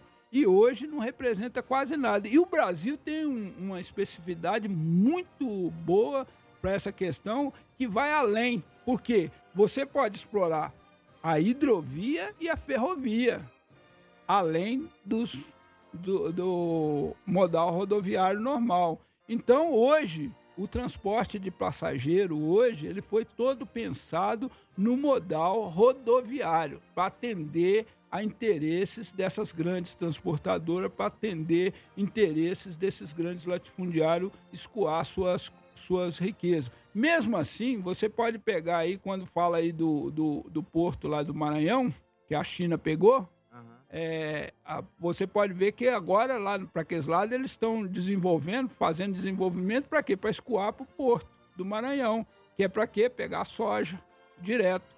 Então são coisas que, que, que acontecem que o povo fica olhando achando que eles estão fazendo desenvolvimento. Não, eles estão destruindo, estão matando o pequeno para favorecer o grande. E ainda sobre essa questão, né, esse pretexto de que né, a, o Rodoanel é para resolver o problema dos congestionamentos, o problema do trânsito, né, o problema da dita mobilidade, o tão falacioso é esse argumento, o que resolve isso é transporte público.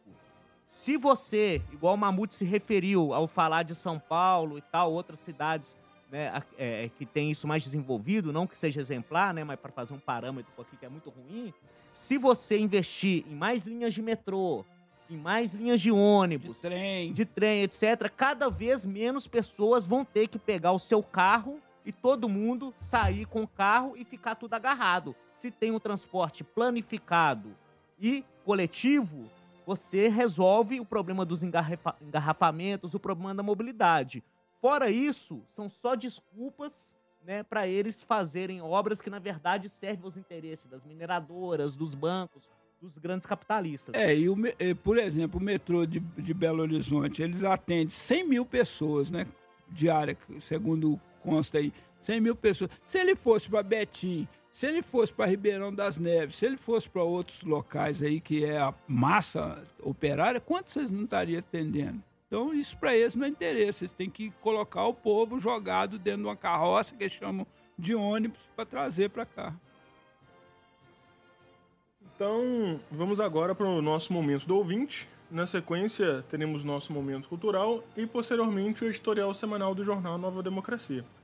Então, quem já quiser ir se preparando e acessando o site do jornal para acompanhar a leitura junto com a gente, fique à vontade. Vamos lá para nossas mensagens. Primeira mensagem, ou só mensagem bem grande. Bom dia, Tribuna Trabalhador. Aqui é o Cabelo, da Executiva Mineira de Estudante de Pedagogia enviamos saudações classistas e combativas aos estudantes secundaristas e universitários que tomaram as ruas, escolas e universidades no dia 28, dia do estudante combatente. O dia 28 foi uma importante mobilização, apenas o primeiro passo na construção de uma nova onda de greves e ocupações, Nós, da Executiva Mineira Estudante de Pedagogia, estamos fazendo parte da frente estudantil pela revogação do novo ensino médio em BH e região. A frente está preparando novas mobilizações nas escolas, universidades e, onde for possível, manifestações de ruas, crescendo a luta pela revogação do novo ensino médio. O ministro da Educação, Camilo Santana, já veio a público falar que o governo não vai ceder à pressão e que revogar seria um retrocesso. Diz isso para tranquilizar os tubarões de ensino de que o governo vai garantir seus interesses criminosos. Aos estudantes e professores, ele propõe mudanças de, na reforma, por enganação para tentar frear a fúria dos estudantes que rechaçam a reforma.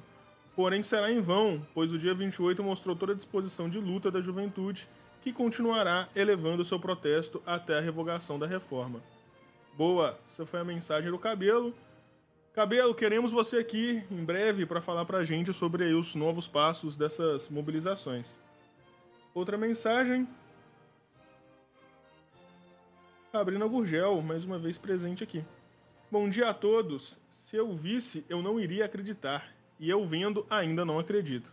Na quinta-feira, Bolsonaro desembarca no Brasil depois de três meses fora para devolver as joias que roubou e um monte de gente, patriotários, de verde e amarelo, gritando mito e cantando hino. O que eu chamava de hipocrisia parece agora mais uma hipnose sem fim. Essa é a Sabrina Gurgel e ainda completa. Em homenagem ao dia de ontem, poderiam tocar no momento cultural Face da Morte, Anos de Chumbo, uma banda de rap, se eu não me engano. E ela, e ela termina. Homenagem não é uma homenagem para relembrar os anos da ditadura do Brasil, que muitos se esqueceram e perdem e pedem, de, e pedem a volta de novo. É... Sabrina, vamos tentar passar sua música aqui no final do programa, talvez, se der tempo. Não sei como vai ser, mas se sobrar um tempinho no final do programa, a gente tenta encerrar com, com sua música. Mais uma mensagem. Olá, bom dia a todos da rádio Favela Autêntica e todos do Tribuna do Trabalhador e ao Sindicato Marreta. Ao Grande Mamute, um ótimo programa e continuamos na luta pela melhoria do trabalho e pela justiça nos salários e jornadas. Um abraço, aqui é o Juninho do Bem, lá do bairro Veracruz. Grande abraço para você, meu amigo. Outra mensagem. Bom dia. Será que as condições dos professores e alunos em Ribeirão das Neves, nas salas improvisadas, sem ventilação e espaços é, mínimos cercados por canos de PVC não é trabalho escravo para os professores? E no caso dos alunos, é, e no caso dos alunos da saúde e, e, saúde pública, esse é o Ronaldo lá do bairro Califórnia. Ele está falando que lá em Ribeirão das Neves as escolas elas têm paredes cercadas com cano de PVC na sala de aula. E ele está questionando se isso aí não é uma espécie de trabalho escravo aí para os professores isso também não é um caso de saúde pública. Uma última mensagem. Ó, oh, mensagem interessante do Volney. Ele mandou pra gente a foto do cachorro dele, Suzy, e tá dizendo na mensagem: Bom dia a todos. Aqui é o Volney do bairro Ouro Preto. Estou aqui com Suzy, ouvindo o programa. Fico espantado como os trabalhadores são maltratados nesse país, professores, médicos, etc. Em relação ao ônibus, já não deveria ter subsídio. Eles querem mais. Verdade, não deveria existir subsídio para empresa de ônibus. Essas foram algumas mensagens selecionadas aqui para o nosso programa. Se der tempo, a gente faz um segundo momento do ouvinte. Bancada, comentários? Bom, é, a gente queria parabenizar a todos é, que de, mandaram mensagem sobre a questão dos professores. É muita situação, são condição insalubre que os professores trabalham, essa questão do, do esgotamento mental também, por falta de, é, por muitas cobranças, por estar tá fazendo aí, ter que cumprir o calendário escolar, que é um, um verdadeiro, uma verdadeira escravização, escravização para os professores. Então, muitas coisas aí são escravidão. E se é escravidão para o professor, também para o estudante que os dois ficam, vivem dentro de uma senzala. A gente até costuma dizer, eu quando era mais novo, eu ficava observando a, o formato das escolas e o formato dos presídios que eram feitos. Era tudo mais ou menos o mesmo formato. Parece que o filho do pobre ele tem que estudar é, já se adequando a uma, uma realidade na qual é, ele um dia pode passar, que é a questão dos presídios. Fica o, o, o formato, a forma. A, na época que eu, que eu estudei, por exemplo, que era o tempo do regime civil militar, a gente era obrigado a fazer mil e umas coisas e era uma, era, era uma questão assim que você via assim, a, a repressão, assim, tudo assim exalava pressão e, e opressão em cima dos professores. Então, é, várias situações que tem no, numa sala de aula é esgotante é, é escravo também os professores. Não só isso que o, que o ouvinte aí relatou. Então, eu queria saudar o companheiro pela denúncia e agora essas denúncias devem ser feitas não só pelo professor, mas também juntar com os alunos, a comunidade escolar e exigir melhoria. Eu acho que está na hora de todas as comunidades escolares, professores, estudantes se organizarem nas suas escolas e começar a exigir desse poder público, porque falam lá também, eu costumo falar que letras mortas né, na Constituinte, que o cidadão tem um direito à educação e quem tem, se ele tem direito à educação, o Estado tem que prover uma educação pública de qualidade. Então é isso que os estudantes estão na rua, inclusive outro dia que te, dia 28 eu estava dentro do ônibus, aí teve um, um cidadão que chegou a, a cara para fora chamando os estudantes que estavam passando na Afonso Pena de vagabundo. Nós debatemos e mostrei para ele que não era vagabundo, que eram pessoas que estavam preocupadas com seus futuros, essas coisas todas. E eu acho que nós temos que ter consciência disso. Todos que estão na rua lutando por, por questões é, básicas, que é para trazer melhoria para o povo, nós temos que saudar e quando a gente estiver num trânsito, a gente ainda apoiar e entender a necessidade disso. É isso aí. Então vamos agora para o nosso momento cultural. Na sequência, teremos a leitura do editorial semanal do jornal Nova Democracia. Aos ouvintes, se quiserem acompanhar a leitura junto com a gente, só acessar o site anovademocracia.com.br. Lá na página inicial do jornal, vocês vão ver no canto superior esquerdo da sua tela um ícone escrito Situação Política. Assim que você clicar lá, vai aparecer a opção editorial, você acessa essa opção e o último editorial, que vai ser o primeiro que vai aparecer para vocês, que é o que a gente vai ler, com o título Choquem de Ordem Terrorista. Então, enquanto está tocando o momento cultural, dá tempo de acessar a Nova Democracia e procurar o editorial. Vamos agora então de mais um Silva, 80 tiros, música feita aí pelo Carelli do Ameaça Vermelha, junto a outros MCs do rap combativo. Vamos lá de rap então agora no programa. 80 tiros. Carelli. Na sequência, a gente volta.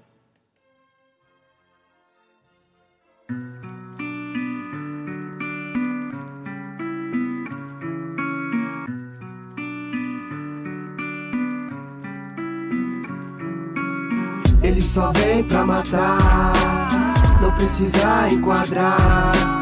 É só chegar e atirar isso tem que acabar. Ele só vem pra matar, não precisa enquadrar. É só chegar e atirar. Levaram mais uma família negra. O sentimento é confuso, em resumo, tem tristeza. Família de luta e luta, prato cheio pra imprensa. Violência, preconceito refletido pela cor, impunição. Injustiça que ainda lhe causam dor pelo amor. Isso tem que acabar. Outro inocente morto pelo descaso militar não foi. Uma não foram duas, não foram três. Liga a TV, mataram um inocente outra vez. Dessa vez, qual desculpa eles vão querer usar? Foi 80 tiros sem intenção de matar Rata, outra Marildo surgiu de novo na guerra. E o alvo tá na cor e na classe da favela. Quantos ainda preciso até onde isso vai? Marcos Vinícius é pra escola e hoje já não vai mais. Assassinatos programados já levaram Marielle. País que tem mistura ainda condena cor da pele, é, mas vai dar treta, respeito na minha peita. Na quebra nos formam Black Panthers de bombeta.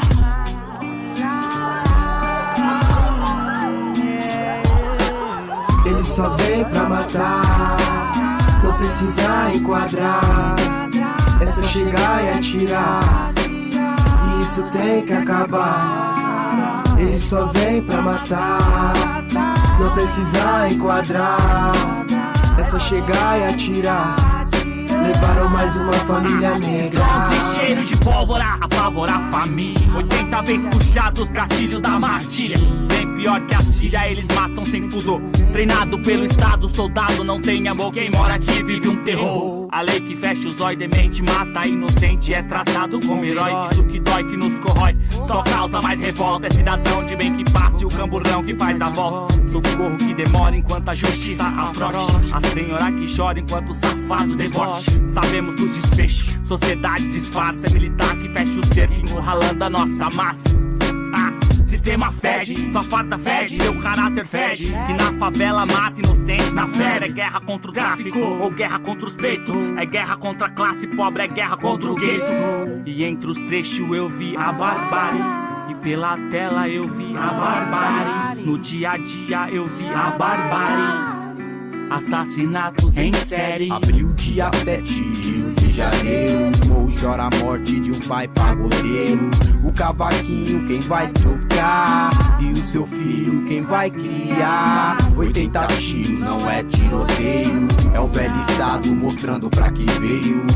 O samba cantou no enterro. Morte aos genocidas do exército brasileiro. Nosso brasão é vermelho pra não esquecer o sangue derramado pelo estado. Lambibota dos Yankee, Evaldo assassinado na guerra contra o mangue. Um dia será vingada, a lista tá ficando grande. Ano passado lá no Rio, durante a intervenção, eles mataram mais de mil. Foda-se a eleição. Resultado cê já viu, só tem uma solução. Se for pra ter guerra civil, tô pela revolução. Eu quero a paz pro meu povo inteiro, mas que ele vença na guerra primeiro. Eu quero a paz pro meu povo inteiro, mas venceremos na guerra primeiro. Ele só vem pra matar, não precisa enquadrar. É só chegar e atirar.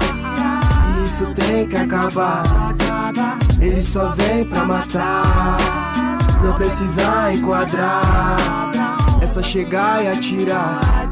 Levaram mais uma família negra.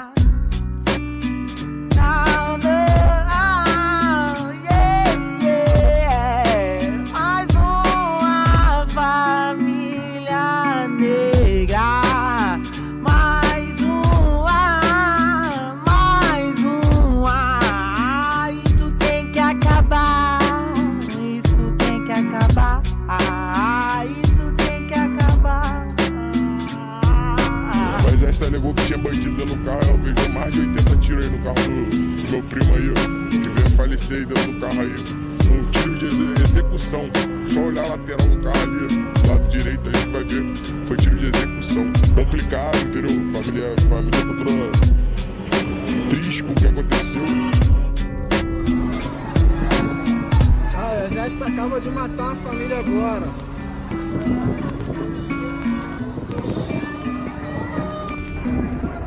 Cara, você tava levando a minha sogra pra voltar pra ir pro trabalho. São assassinos. Trabalha aqui? Trabalha ali na oficina ali. Balearam o carro do cliente aqui, balearam o outro ali. Aí me complicou. Foi o exército baleou, não foi? Eu tenho que pagar, né? Pegaram os caras errados, os dois já foram, cara.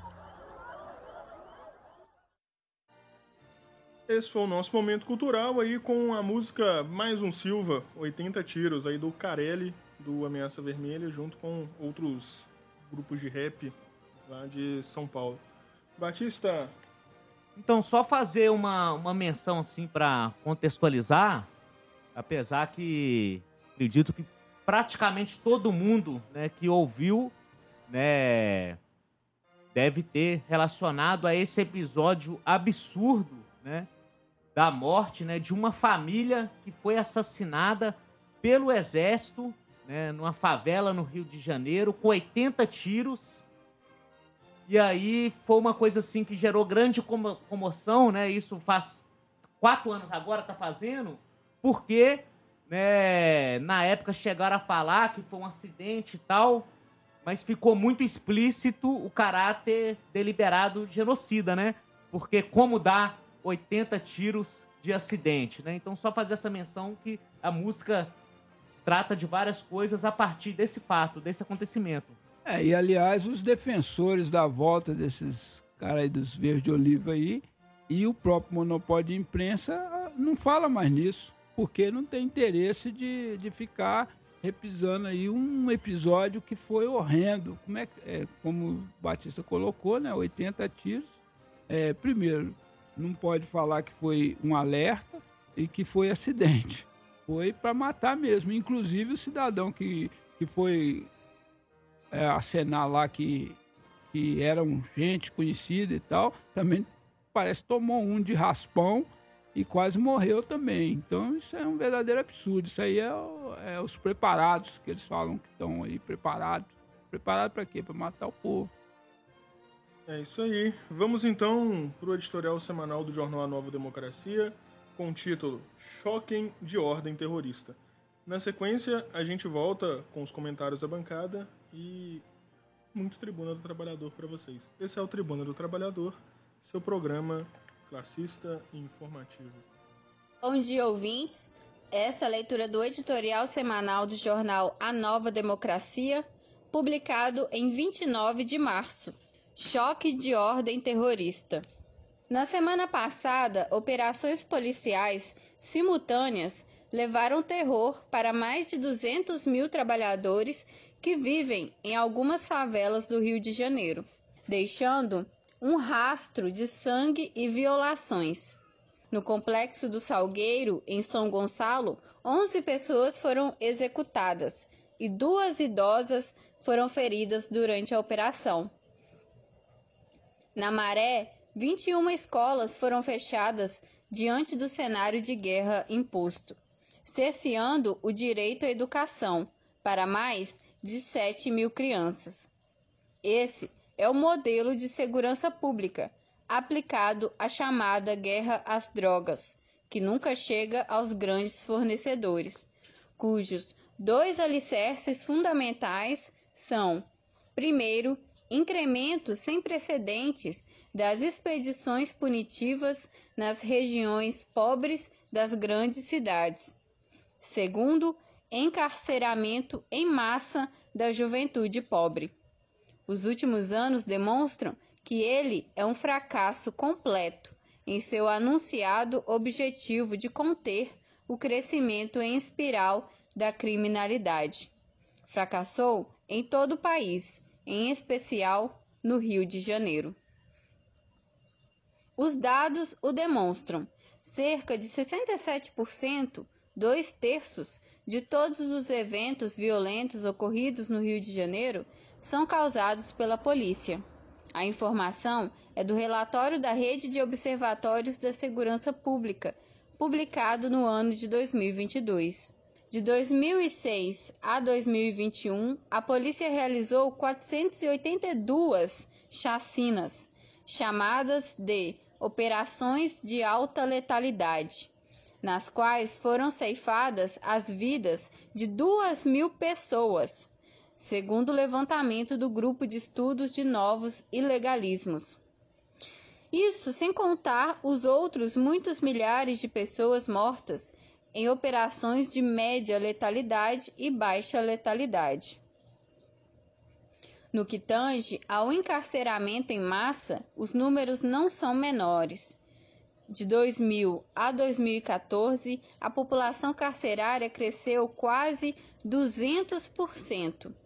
Já de 2010 a 2019, o crescimento da população carcerária foi quase 100%, segundo o Ministério da Segurança Pública do passado governo.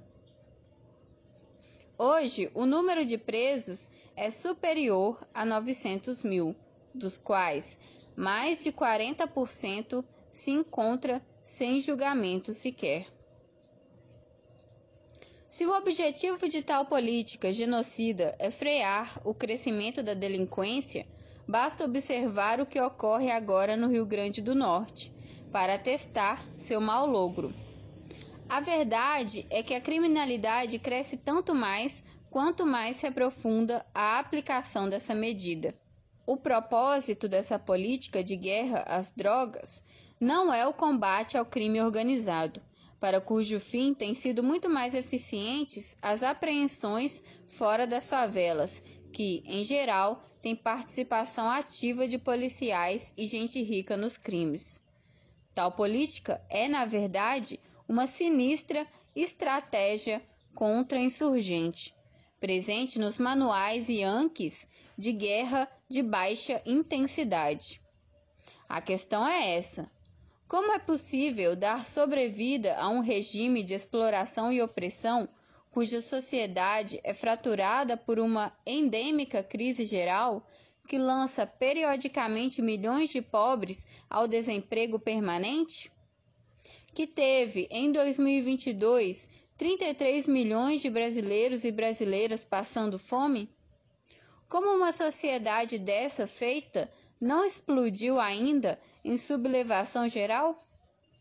Aos reacionários, em tal contexto, só é possível manter os pobres nos eixos com um violento choque de ordem, com uma volumosa mobilização militar com o objetivo de dissuadir a fúria das massas, que as faça recordar todos os dias que os fuzis e blindados em frente às suas casas, hoje, para combater o crime, podem e irão ser empregados contra elas quando se rebelam.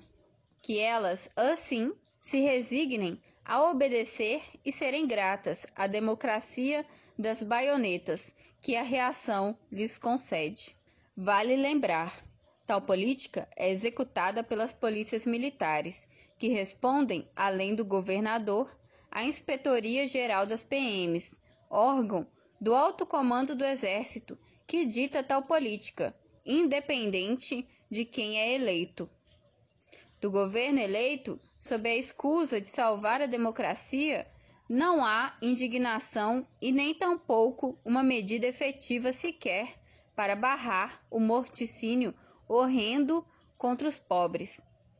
Quando da chacina ocorrida em Rondônia, no início do ano, na qual o latifúndio e a PM executaram, sob tortura, dois camponeses da LCP, não houve nenhuma nota.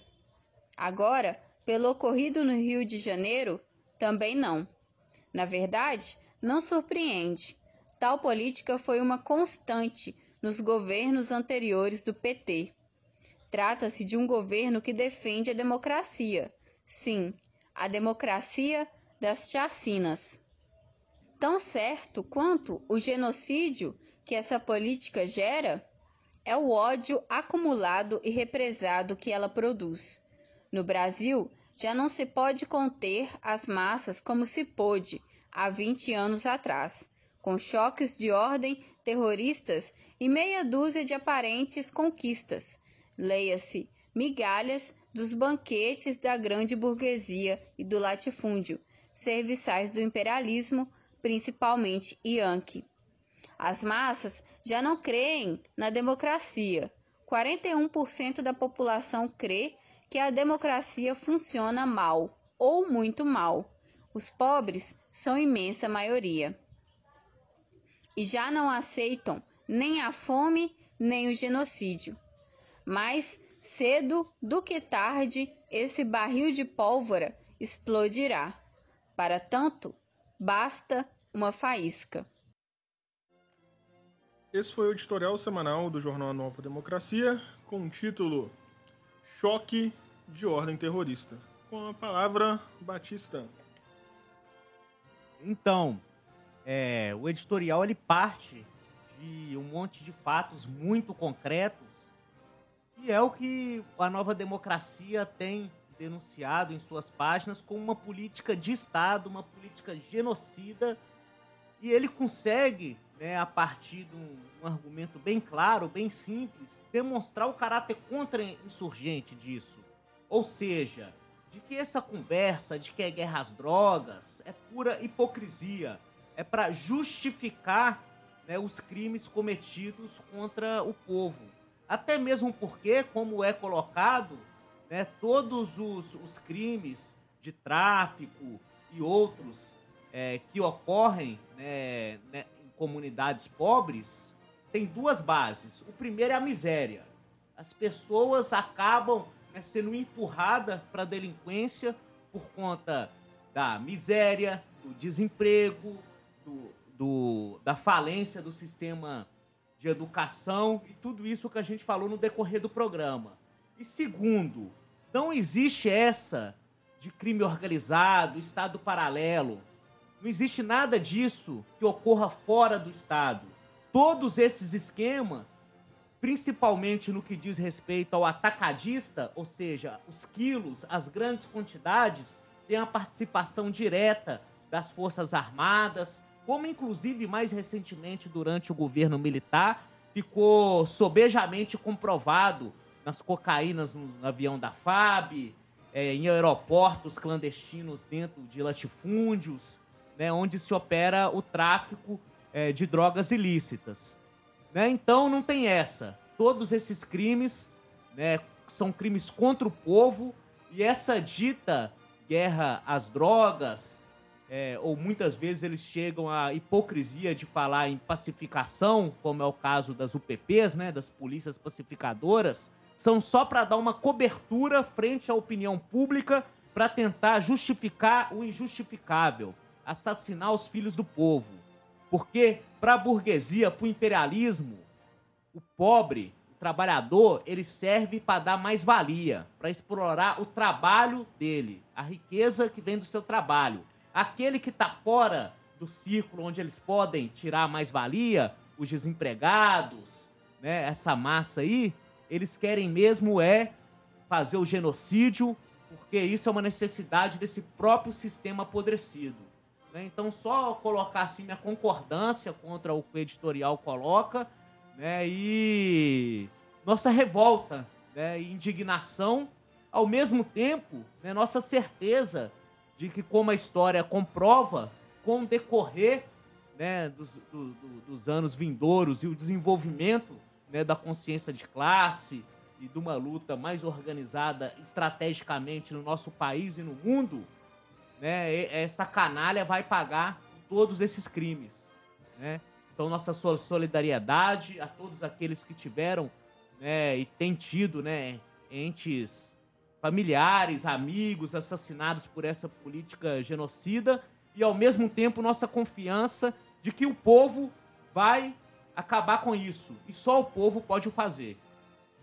É isso aí, Batista.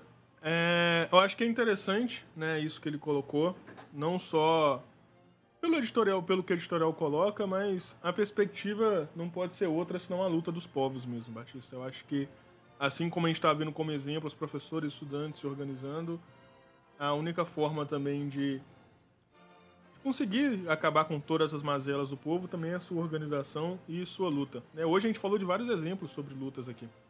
É, seguindo nosso programa, vamos falar agora sobre a luta pela terra. Batista, a política né, de José Rainha, ele é um dirigente da Frente Nacional de Lutas, e a criminalização do movimento camponês. Essa é a nossa chamada aqui para esse, esse momento da luta pela terra. Bom, é, em primeiro lugar, é, gostaria de saudar todos os camponeses em luta pelo Brasil e queríamos aqui o Tribuna do, do Trabalhador ler a nota elaborada pela LCP, Liga dos, da Coordenação Nacional da LCP, a Liga dos Camponeses Pobres, que é Liberdade para Zé Rainha, dirigentes e militantes da Frente Nacional de Luta e todos os presos políticos da sagrada luta pela terra. Então, é, a nota diz o seguinte: a prisão de José Rainha, coordenador nacional da Frente Nacional de Luta, é também e também de Luciano de Lima e Cláudio Ribeiro Passos, militantes da Frente Nacional de Lutas, Campo e Cidade, no dia 4 deste mês de março, as duas primeiras, e no dia 9, a segunda, é mais uma sórdida tentativa de criminalizar e paralisar a luta pela terra, bem como de desmoralizar seus dirigentes. Ocorreu após uma vigorosa mobilização deste movimento durante os dias 20 e 22 de fevereiro, jornadas de lutas denominada pelos companheiros de Carnaval Vermelho, nas quais participaram mais de 1.400 famílias camponesas, cerca de 5.600 camponeses, que ocuparam dezenas de latifúndios em Alagoas, São Paulo, na região do Pontal do Paranapanema, no Mato Grosso do Sul e no Paraná. As hordas da extrema-direita reacionária e criminosa, principalmente as latifundiárias, cevadas durante anos a fio pelo monopólio de imprensa e, mais recentemente, insufladas e armadas pelo demente e ladrão de joias Bolsonaro, o fraco, já neste começo de ano, armadas até os dentes com, as, com o mesmo modus operandi dos bloqueios de rodovia no passado após as eleições e desde elas reforçados com acampamento na frente dos quartéis do Exército, chamando por intervenção militar, ação estimulada por altas patentes da ativa e reformados. E no dia 8 de janeiro, em Brasília, ressalta-se que sempre acobertadas pelo aparato repressivo do Estado e vergonhosamente remuneradas. Atacaram camponeses e indígenas que se levantam aos milhares por todo o Brasil em luta, respectivamente pelo sagrado direito a terras e territórios ancestrais. Foi assim no Maranhão, no sul da Bahia, no Pontal do Paranapanema, em São Paulo, em Niv Naviraí, no Mato Grosso do Sul, no norte e centro de Rondônia e também no Mato Grosso.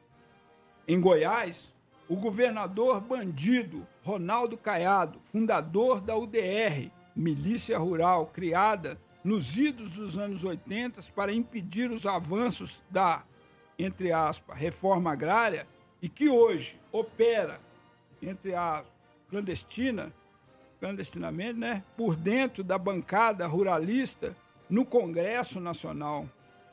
Mobilizou grande aparato militar no dia 25 deste mês para despejar mais de 600 famílias, cerca de 2.400 camponeses que lutavam pelas terras do latifúndio São Lucas, município de Hidrolândia, já em posse da União desde 2016 pois o latifundiário estrangeiro que utilizava a área em esquema para traficar mulheres para a prostituição na Suíça foi condenado em 2006. Registra-se que esta utilização das forças policiais do estado de Goiás não tinha cobertura de nenhuma ordem judicial.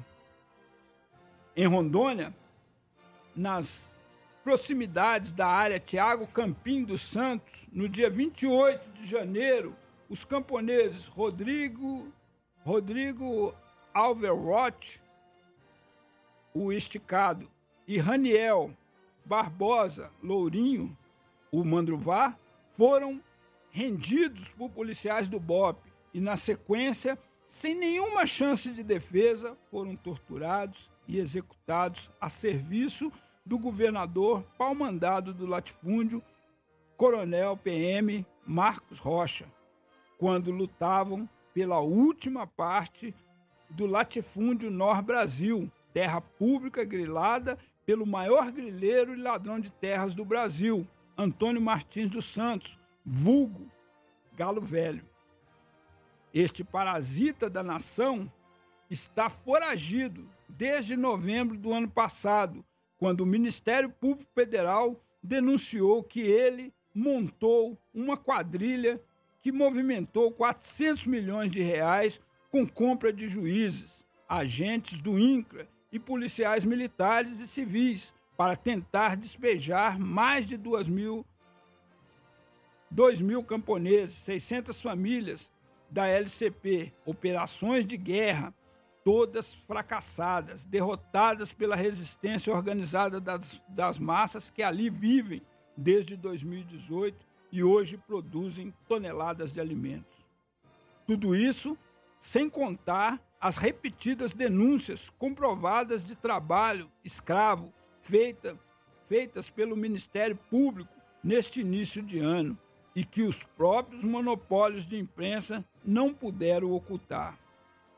E então, senhores, Marcos Rochas, Caiado, o BOP de Rondônia, a turba de assassinos de extrema direita, latifundiários, quem está preso?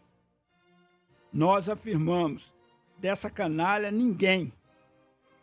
E se bobear, vai aparecer algum desses canalhas ou muitos na caravana de Lula à China. Enquanto isso, José Rainha, Luciano e Cláudio da FNL estão presos. Também o companheiro Luzivaldo, da área da LCP de Campina Verde, Minas Gerais, preso há anos, acusado de um homicídio que quando se quando de seu ocorrido, o companheiro estava a dezenas de quilômetros do local e com testemunhas. O companheiro Luzivaldo está mantido preso ilegalmente por perseguição política da justiça pela única razão de sua luta. É, ó, e certamente muitos outros camponeses, lideranças e ativistas indígenas e quilombolas, sempre com processos sigilosos contra eles, processos que ficam guardados contra os quais não têm o direito de defesa e que são utilizados quando as massas que representam rompem as amarras e vão à luta. Estes são os fatos. E só neste ano, mais de 20 mil camponeses se levantaram e foram à luta. José Rainha, Cláudio, Luciano e Luzivaldo, como também companheiros e advogados perseguidos e criminalizados, são presos e perseguidos políticos. É ofensiva da reação, que conta com a complicada, a cumplicidade de democratas e silêncio covarde de uma esquerda, entre aspas, oportunista, corrupta e vendida às classes dominantes, exploradas e opressoras de nosso povo na vã tentativa de parar o levante camponês em curso no país. Mas se enganam os que pensam ser isso possível, mesmo os que ainda não sujaram as mãos nessas ações odiosas, mas que mantém silêncio cúmplice. A luta camponesa não pode ser paralisada nem contida por maior que seja a repressão, só mais ódio e sede de justiça e vingança que se acumula. A revolução agrária é hoje uma necessidade premente de todo o povo brasileiro contra contra a crise geral econômica, social, política e moral de um sistema putrefato, adornado com o véu de democracia, no qual entra governo e sai governo e só se aprofunda julgando milhões e milhões de brasileiros a miséria e fome. Então, os companheiros que quiserem é, ler com atenção essa nota mais na íntegra, que nós fizemos aqui um resumo, é, os companheiros vão no site da Liga Operária, ligaoperária.org.br, que está lá publicado. É isso aí. Um grande abraço a todos os nossos ouvintes. Já são 10 horas. Tribuna do Trabalhador fica por aqui. Agradecer a todos os ouvintes que mandaram mensagem, em especial o Michael lá de Santa Luzia, Luísa também que está nos ouvindo aqui. Tivemos uma semana bastante corrida, então um bom descanso para todos vocês. Vamos ficar agora com a indicação da Sabrina Rugel para encerrar nosso programa. Sabrina Gurgel para encerrar nosso programa. Faces da Morte, o nome da, do grupo, com a música Anos de Chumbo. Um forte abraço e até semana que vem. Vou te dizer uma coisa: um dia, quando contarem a história do nosso tempo, todo mundo vai saber que um grupo de pessoas pegou em armas para lutar contra a ditadura. Isso é importante, muito mais do que você pensa. Nem todo mundo se escondeu numa casa de boneca. Atenção! Isso aqui não é um assalto. Vocês estão assistindo uma expropriação revolucionária. Nós estamos expropriando uma instituição bancária que é um dos suportes dessa ditadura cruel e sanguinária. Muitos dos nossos companheiros que lutam pela liberdade e pela democracia estão sendo brutalmente torturados nas prisões desse governo militar e vocês não ficam sabendo de nada, porque a imprensa está censurada. Contem para os seus amigos o que está acontecendo. Nós somos o Movimento Revolucionário 8 de Outubro, o MR8.